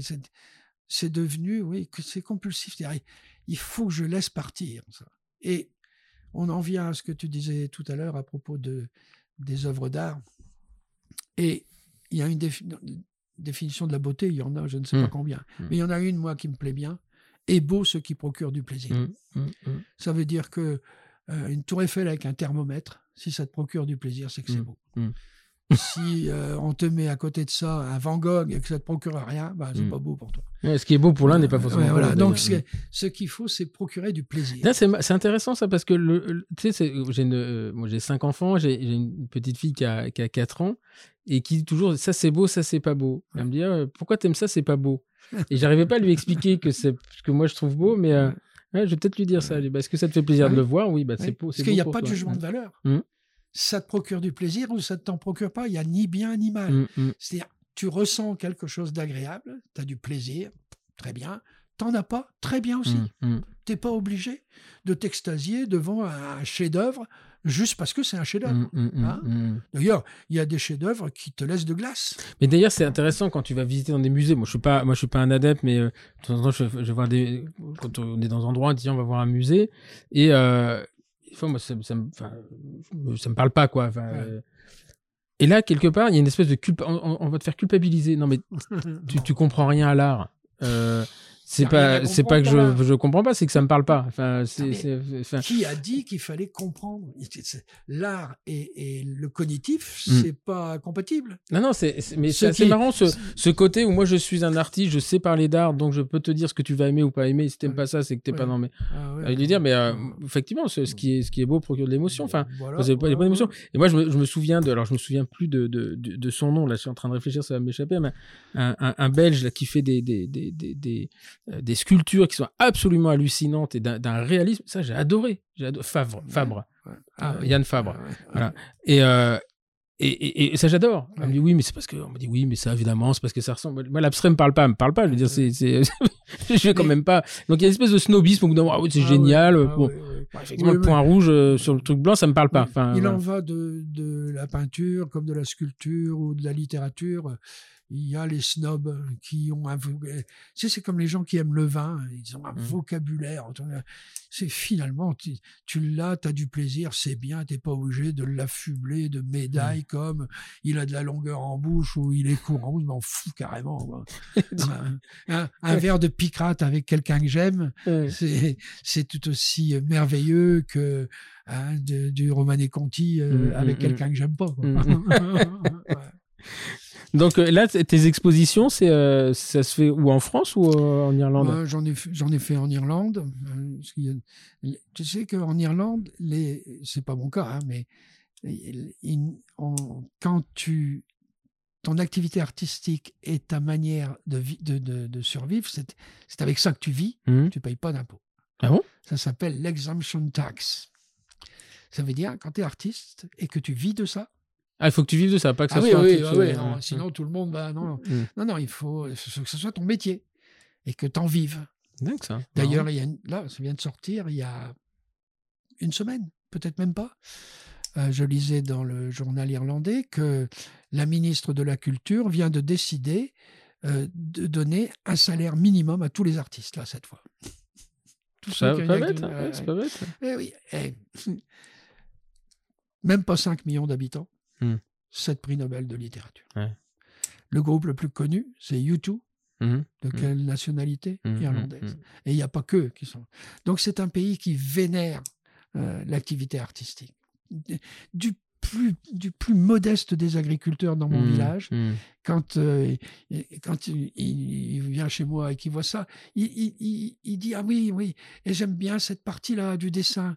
Exemple, moi, j'adore les courbes. Mhm, Euh, bon, eh bien, il, voit tout de suite. il trouve que cette courbe-là est harmonieuse. Il me dirait qu'elle n'est pas harmonieuse, ça va, mais il a une, il a une, une émotion. Une émotion, Ouais. ouais, ouais, ouais. Donc, euh, oui, l'Irlande, c'est. euh, Et tu vois, tu le catégorises. Tu dis, moi, même, même un agriculteur, il vient voir Isaac Elmacro. Ouais. Parce que Non, mais là, on Ga- pourrait- agriculteur, on imagine quelqu'un de rustre qui est Oui, pas sensible oui. à ça. Mais, euh, ouais. comme le dentiste, c'est l'argent. Oui, tu as tout à fait raison. L'agriculteur ou le cultivateur ou l'exploitant agricole, dans le langage français, c'est un plouc. Mhm, mhm. C'est-à-dire, il n'est pas très éduqué, il n'est Mm. pas très intelligent, il sent pas bon. Mm. Évidemment que c'est une connerie, quoi. Ouais. Non, non, c'est le... mais c'est marrant parce qu'on a des, des, des, des clichés, même, même euh, tu vois, quand on, on sait que c'est pas ça, on va avoir des, des, clichés comme Ouais, pour te donner une idée de la courtoisie irlandaise. Quand Barn- Barnabé a passé sa première enfance en Irlande, donc il est allé à l'école en Irlande, etc. Et alors, chaque fois qu'on repartait en France, je trouvais euh, sur la porte de ma maison une caisse avec des vêtements pour Barnabé. ça. Barnabé, c'est ton hein. fils. Oui, Oui. pour mon fils. Mm. J'aurais pu dire, bah, attendez, j'ai les moyens de... ah, Mm. euh, un peu vexé. Si j'avais fait ça, là, j'aurais été rejeté. Donc, il y a là quelque chose de l'ordre de, de la courtoisie. Si tu conduis en Irlande, que dans ton rétroviseur, tu vois que quelqu'un va te doubler, tu te mets sur le côté, tu le laisses doubler. Il met ses warnings, ça, ça veut dire merci beaucoup. Tu lui fais un appel de phare, ça, ça veut dire je vous en prie. Mm. L'appel de phare dans notre pays ne veut pas tout à fait la même signification. ça, c'est sûr. Et c'est comme ça tout le temps. Mm. Un jour, j'avais foutu ma, ma bagnole dans le fossé, au milieu de nulle part. Finalement, euh, j'arrive à trouver quelqu'un. Ils sont arrivés avec leur tracteur. Ils ont, Mm. En plus, j'étais tombé entre deux arbres. Ils ont scié les deux arbres, ils ont sorti ma bagnole. Puis à la fin, j'ai dit combien je vous dois. Ils m'ont répondu Irish courtesy. Mm. Et j'ai Mm. dit bon, bah écoutez, on va aller boire un coup. au On prend un Irish coffee Ah, quand bah, même. bah, ouais, bah, ils m'ont répondu non, non, on a du boulot. C'est-à-dire, Faut qu'on débite les arbres. Ouais. Mais là, là, c'est- la qualité numéro un des Mm. Irlandais, c'est la courtoisie. Mm, mm. Euh, Je ne sais pas si tu as remarqué, mais moi, chaque fois que je fais- prends un passage clouté, par habitude irlandaise, je fais un petit signe pour dire merci à l'automobiliste qui a bien voulu s'arrêter. Euh, et en Irlande, il faut voir les politesses qu'on se fait euh, au carrefour. Des fois même au feu rouge. Je vous en prie après. Donc, l'Irlandais est courtois. Et moi, je... courtois, c'est très près de la gentillesse. hein. Mm, C'est mm. c'est cousin, ça. Et la gentillesse et la courtoisie, c'est plus agréable que la méchanceté. et- Mm. Ça, c'est Ah, sûr. voilà. C'est sûr. Et donc, tu fais des expositions en Irlande, en France aussi? Oui, des- t'as j'en ai, ton fait, réseau, ai fait à Lille, j'en ai fait à Annecy, j'en ai fait où? Euh, J'en ai fait aussi ailleurs, mais je me souviens plus. Oui, oui. Enfin, Et donc, tu me disais que tu, le- tu les vendais, hein tu, Ouais, enfin, je les expose. Tu les exposes et, et tu puis les vends. bon, et, et puis les gens, quand ils disent Ah, euh, on peut acheter, moi je dis oui, si vous voulez. Mm. Puis alors, à ce moment-là, il faut bien que je trouve un prix. Donc, mais ça ne me permet pas de vivre, bien entendu. Mmh, mmh. Mais le, tu serais surpris de voir que quand tu as créé une œuvre et que quelqu'un te l'achète, ah bah oui, il y a quelque chose de bizarre qui se produit en toi où tu dis il est capable de se priver d'une partie pour acquérir ce que tu as fait. Et en plus, ça, il va pas le mettre à la poubelle. Ou il hmm. va en faire cadeau à quelqu'un, ou il va l'accrocher. D'ailleurs, les gens qui achètent, ils m'envoient la photo de l'endroit où ah c'est dans leur maison. Hmm, hmm. Et, là, moi, je suis ravi, quel que soit le prix. Euh, m'achète. Euh, finalement, je m'en fous. Euh, tu ne calcules pas. c'est le principe, le temps passé, le machin. Maintenant, si on me dit, je vous l'achète 3 millions de dollars, si vous les avez et que ça vous prive pas, why not? Une photo, si vous je viens même faire la photo chez vous. eh ben, écoute, super. Alors, Jacques, j'ai l'habitude de poser des, trois petites questions à, mes, à mes invités à la, à la fin. Si, si tu devais te revoir il y a quelques années, euh, quand tu es à, pas, alors avant, avant que tu partes euh, euh, aux États-Unis, que tu devrais, que tu aurais quelque chose à souffler dans l'oreille de Jacques Charon de l'époque, qu'est-ce que tu lui dirais? Bah, Je lui dirais deux choses. Je lui dirais, tu as raison de rompre un équilibre mmh. qui te convient pas, une situation. Ça, tu as raison de le faire. Sauf que tu as décidé de partir aux États-Unis sur un fantasme que c'est aux, aux États-Unis que ça se passe. Mmh. C'est pas sûr, Jacques. Va donc voir les pays scandinaves. Mmh. Ils sont tout aussi malins mmh. que les Américains. Deuxième, et, deuxièmement, je dirais, ben, si tu te rends compte rapidement que ça, tu le sais déjà, fous le camp. Mmh. Change, change, de programme ou, change de vie. Euh, oui, je ne changerai pas grand-chose, sauf peut-être, je te dis, le, le, le pays où je suis certain qu'il y a des pays, tout petits pays, genre euh, l'Estonie. Euh. Hmm. Bah, d'ailleurs, celui qui m'a succédé au NH, c'est un Slovaque. Hmm. Non, un hmm. Slovène. Slovène, un tout petit pays, si grand que Il y a autant d'habitants qu'en Irlande, 3-4 millions. Et il est brillantissime. Enfin, il était, puisqu'il n'est plus là. Il n'y a, pas de raison. La raison qu'il ne le soit pas, d'ailleurs, c'est il y a effectivement la Finlande aussi. Tu as des gens euh, en Finlande, il doit se passer des trucs. c'est des pays un peu durs. Hein. Enfin, je pense qu'aller vivre en, en Finlande. Mais nous, en Paro, les, leaders, euh, dans les années 80, ils étaient à Malmö, hmm. à Russe, ils étaient là, c'était des, hmm. Hmm. Scandinaves. Et les Américains les haïssaient. Pourquoi? Parce que d'un seul coup, ils se sont dit, mais on peut quand même améliorer votre histoire de couper les poches à la base. Quoi, hein. On disait au patient qu'il était guéri, il n'a jamais eu les dents aussi sensibles au froid, il n'a jamais eu les dents aussi longues, et les dents, elles continuent à bouger. Donc il n'y a, a, pas une arnaque, mais il y a quelque chose qui ne fonctionne pas. D'ailleurs, c'est la raison pour laquelle moi j'ai remis tout en question, pas, pas pour embêter le monde. Hmm. Enfin, j'aime bien embêter le monde, mais c'est pas ma motivation. Ma motivation, c'est on peut toujours faire mieux. Hmm. Alors voilà, maintenant, comment on peut faire mieux? Je trouve ou je trouve pas. Hein. Et euh, si euh, la deuxième question, c'est euh, bon, tu as rencontré quand même un paquet de gens dans tes euh, dans, tes, dans tes cycles de formation, tu as eu des gens qui ont été réceptifs, donc qui ont peut-être bloqué, euh, donc tu as vu des personnalités. Si maintenant tu voyais un, un, jeune venait te voir en disant voilà, je vraiment, je, le Jacques Charon en 80, enfin, après 8 ans de, cabinet, et qui te demandait un conseil, qu'est-ce que tu lui conseillerais pour, euh, pour rebondir dans sa vie professionnelle et privée, d'ailleurs, mais essentiellement professionnelle? Je ne sais pas si je serais euh, entitled, euh, hmm. si j'avais le droit de donner des conseils. si on te le demande Si on me le demande, d'accord.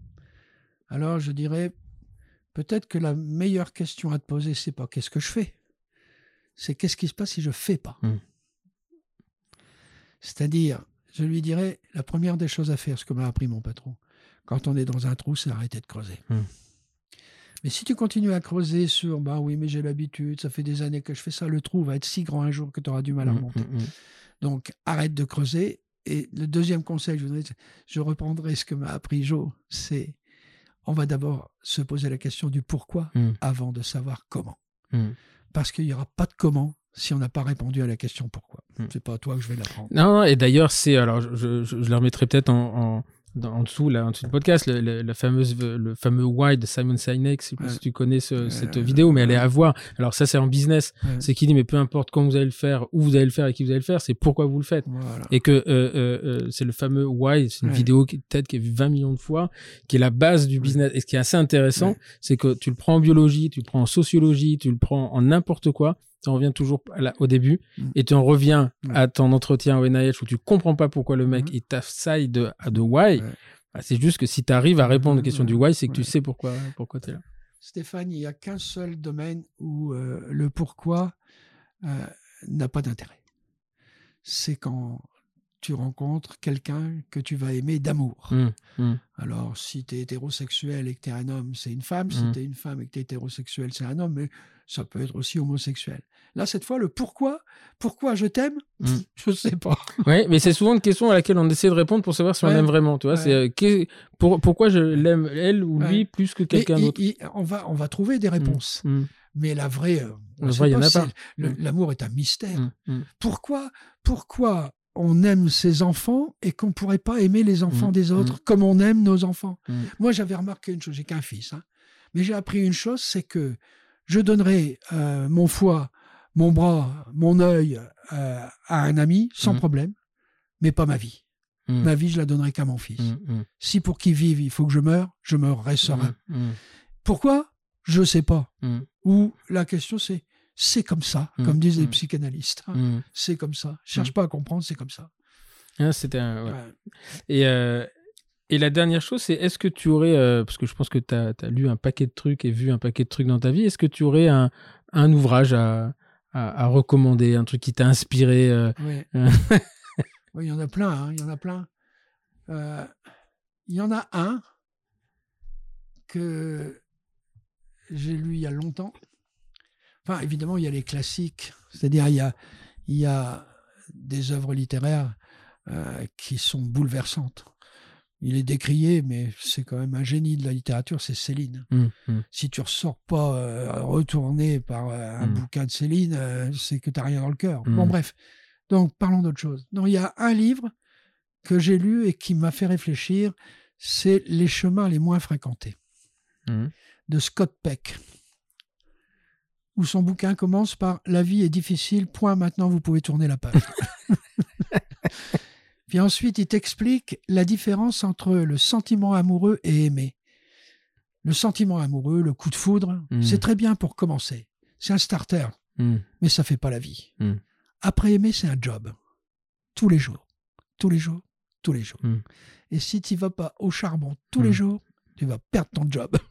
hein c'est pas à toi ni à moi de l'apprendre.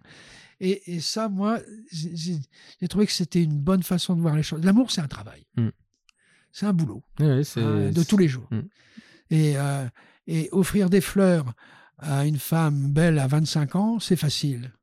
Mais offrir des fleurs à une femme avec laquelle tu vis et qui a 80 balais, c'est justement à ce moment-là qu'il faut lui en offrir. Mm, c'est à ce moment-là qu'elle est plus réceptive, parce qu'il y a longtemps qu'on ne lui a pas offert de fleurs. Mais est-ce que tu vas y penser? Bon, on est marié depuis 50 ans pour lui offrir des fleurs, elle se fout de mmh. ma gueule. Mais mmh. non, Bon, tu vois ce que je veux dire. Hein. Donc, le, pour moi, c'est ça le vrai mystère. C'est ça qui me. C'est pas, pas, je discutais avec mon supervisor que j'avais au NIH, mmh. avec qui je m'entendais pas bien. Enfin, il m'aimait pas, et moi, je pensais, je pensais qu'il m'aimait pas. Je me suis gouré. 40 ans après, il m'écrit toujours. et il vient de perdre sa femme. Et. Euh, comme moi, je suis veuf, j'ai perdu ma femme aussi. Mmh. Je sais quelle misère affective dans, la, dans laquelle tu te trouves quand tu mmh. perds ton conjoint. Les médecins disent c'est le stress numéro un, mmh. la perte du conjoint. En bref. Et pourquoi je parle de Terry? Il s'appelle Terry. Oui, voilà. Eh bien, tous les deux, on discute et on en arrivait à la conclusion Love is the, is the answer. Mm. In other words, en d'autres, en d'autres termes, tu peux faire tout ce que tu veux. Mm. Si tu le fais pas par amour, mm. ça n'a pas d'intérêt. Mais écoute, merci beaucoup Jacques. Euh, voilà, c'est peu de, enfin beaucoup de gens connaissent ton nom. Je pense que peu de gens euh, connaissent ta, ta personnalité. Euh, je le disais en introduction, on s'est rencontrés en 2009 euh, où tu, euh, tu arbitrais des, des tu arbitrais des, des débats où ah, je me souviens très bien. Euh, ouais, ah, je tu m'as ébloui. Mon ah, bah, ah, je me souviens. à l'époque, j'étais à Birmingham et j'avais une façon de, de concevoir les, les, choses.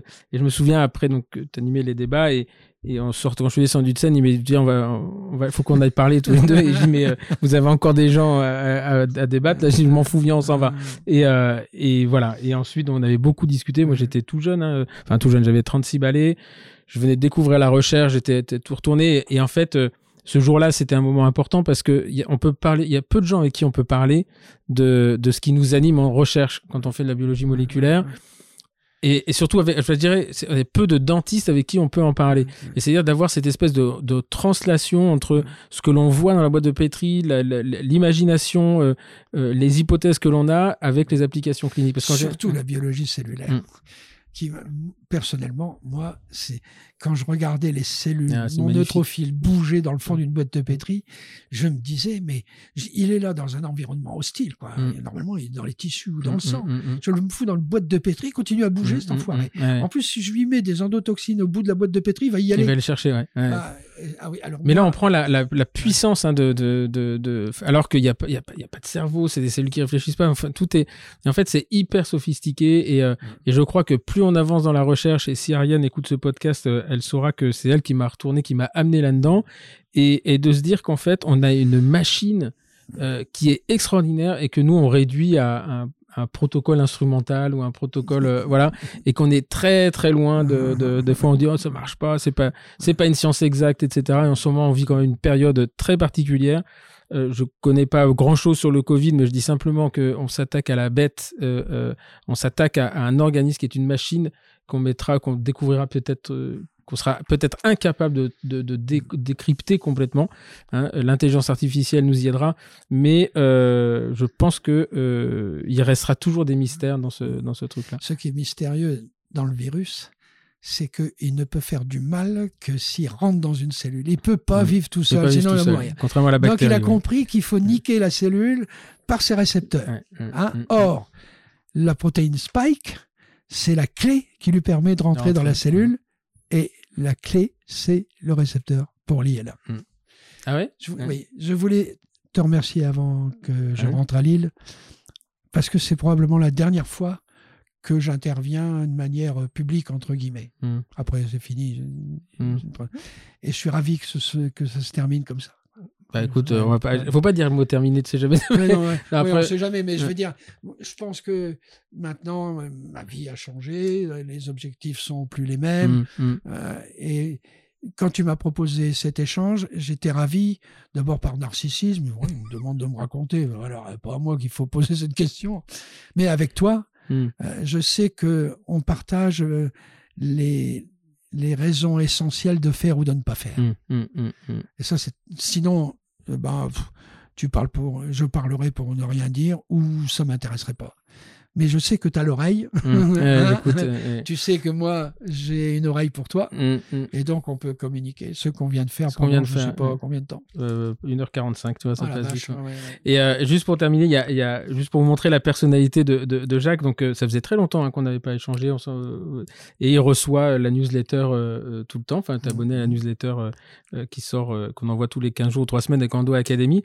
Et tu m'avais dit, quand on a repris le contact, tu dis, tu sais, j'ai un petit dossier pour toi je, je, je, glisse les messages dans ce dossier. Je veux pas les mettre à la poubelle parce que j'ai l'impression de te jeter. voilà. C'est vrai, T'as un dossier qui s'appelle Stéphane Simon. Voilà, et, euh, et donc c'est la personnalité. Même ce qui n'est pas immédiatement utile, voire inutile pour moi, c'est je le jette pas. Non, je ne ferai pas un truc qui s'appelle Stéphane, je ne mets pas à Corbeil.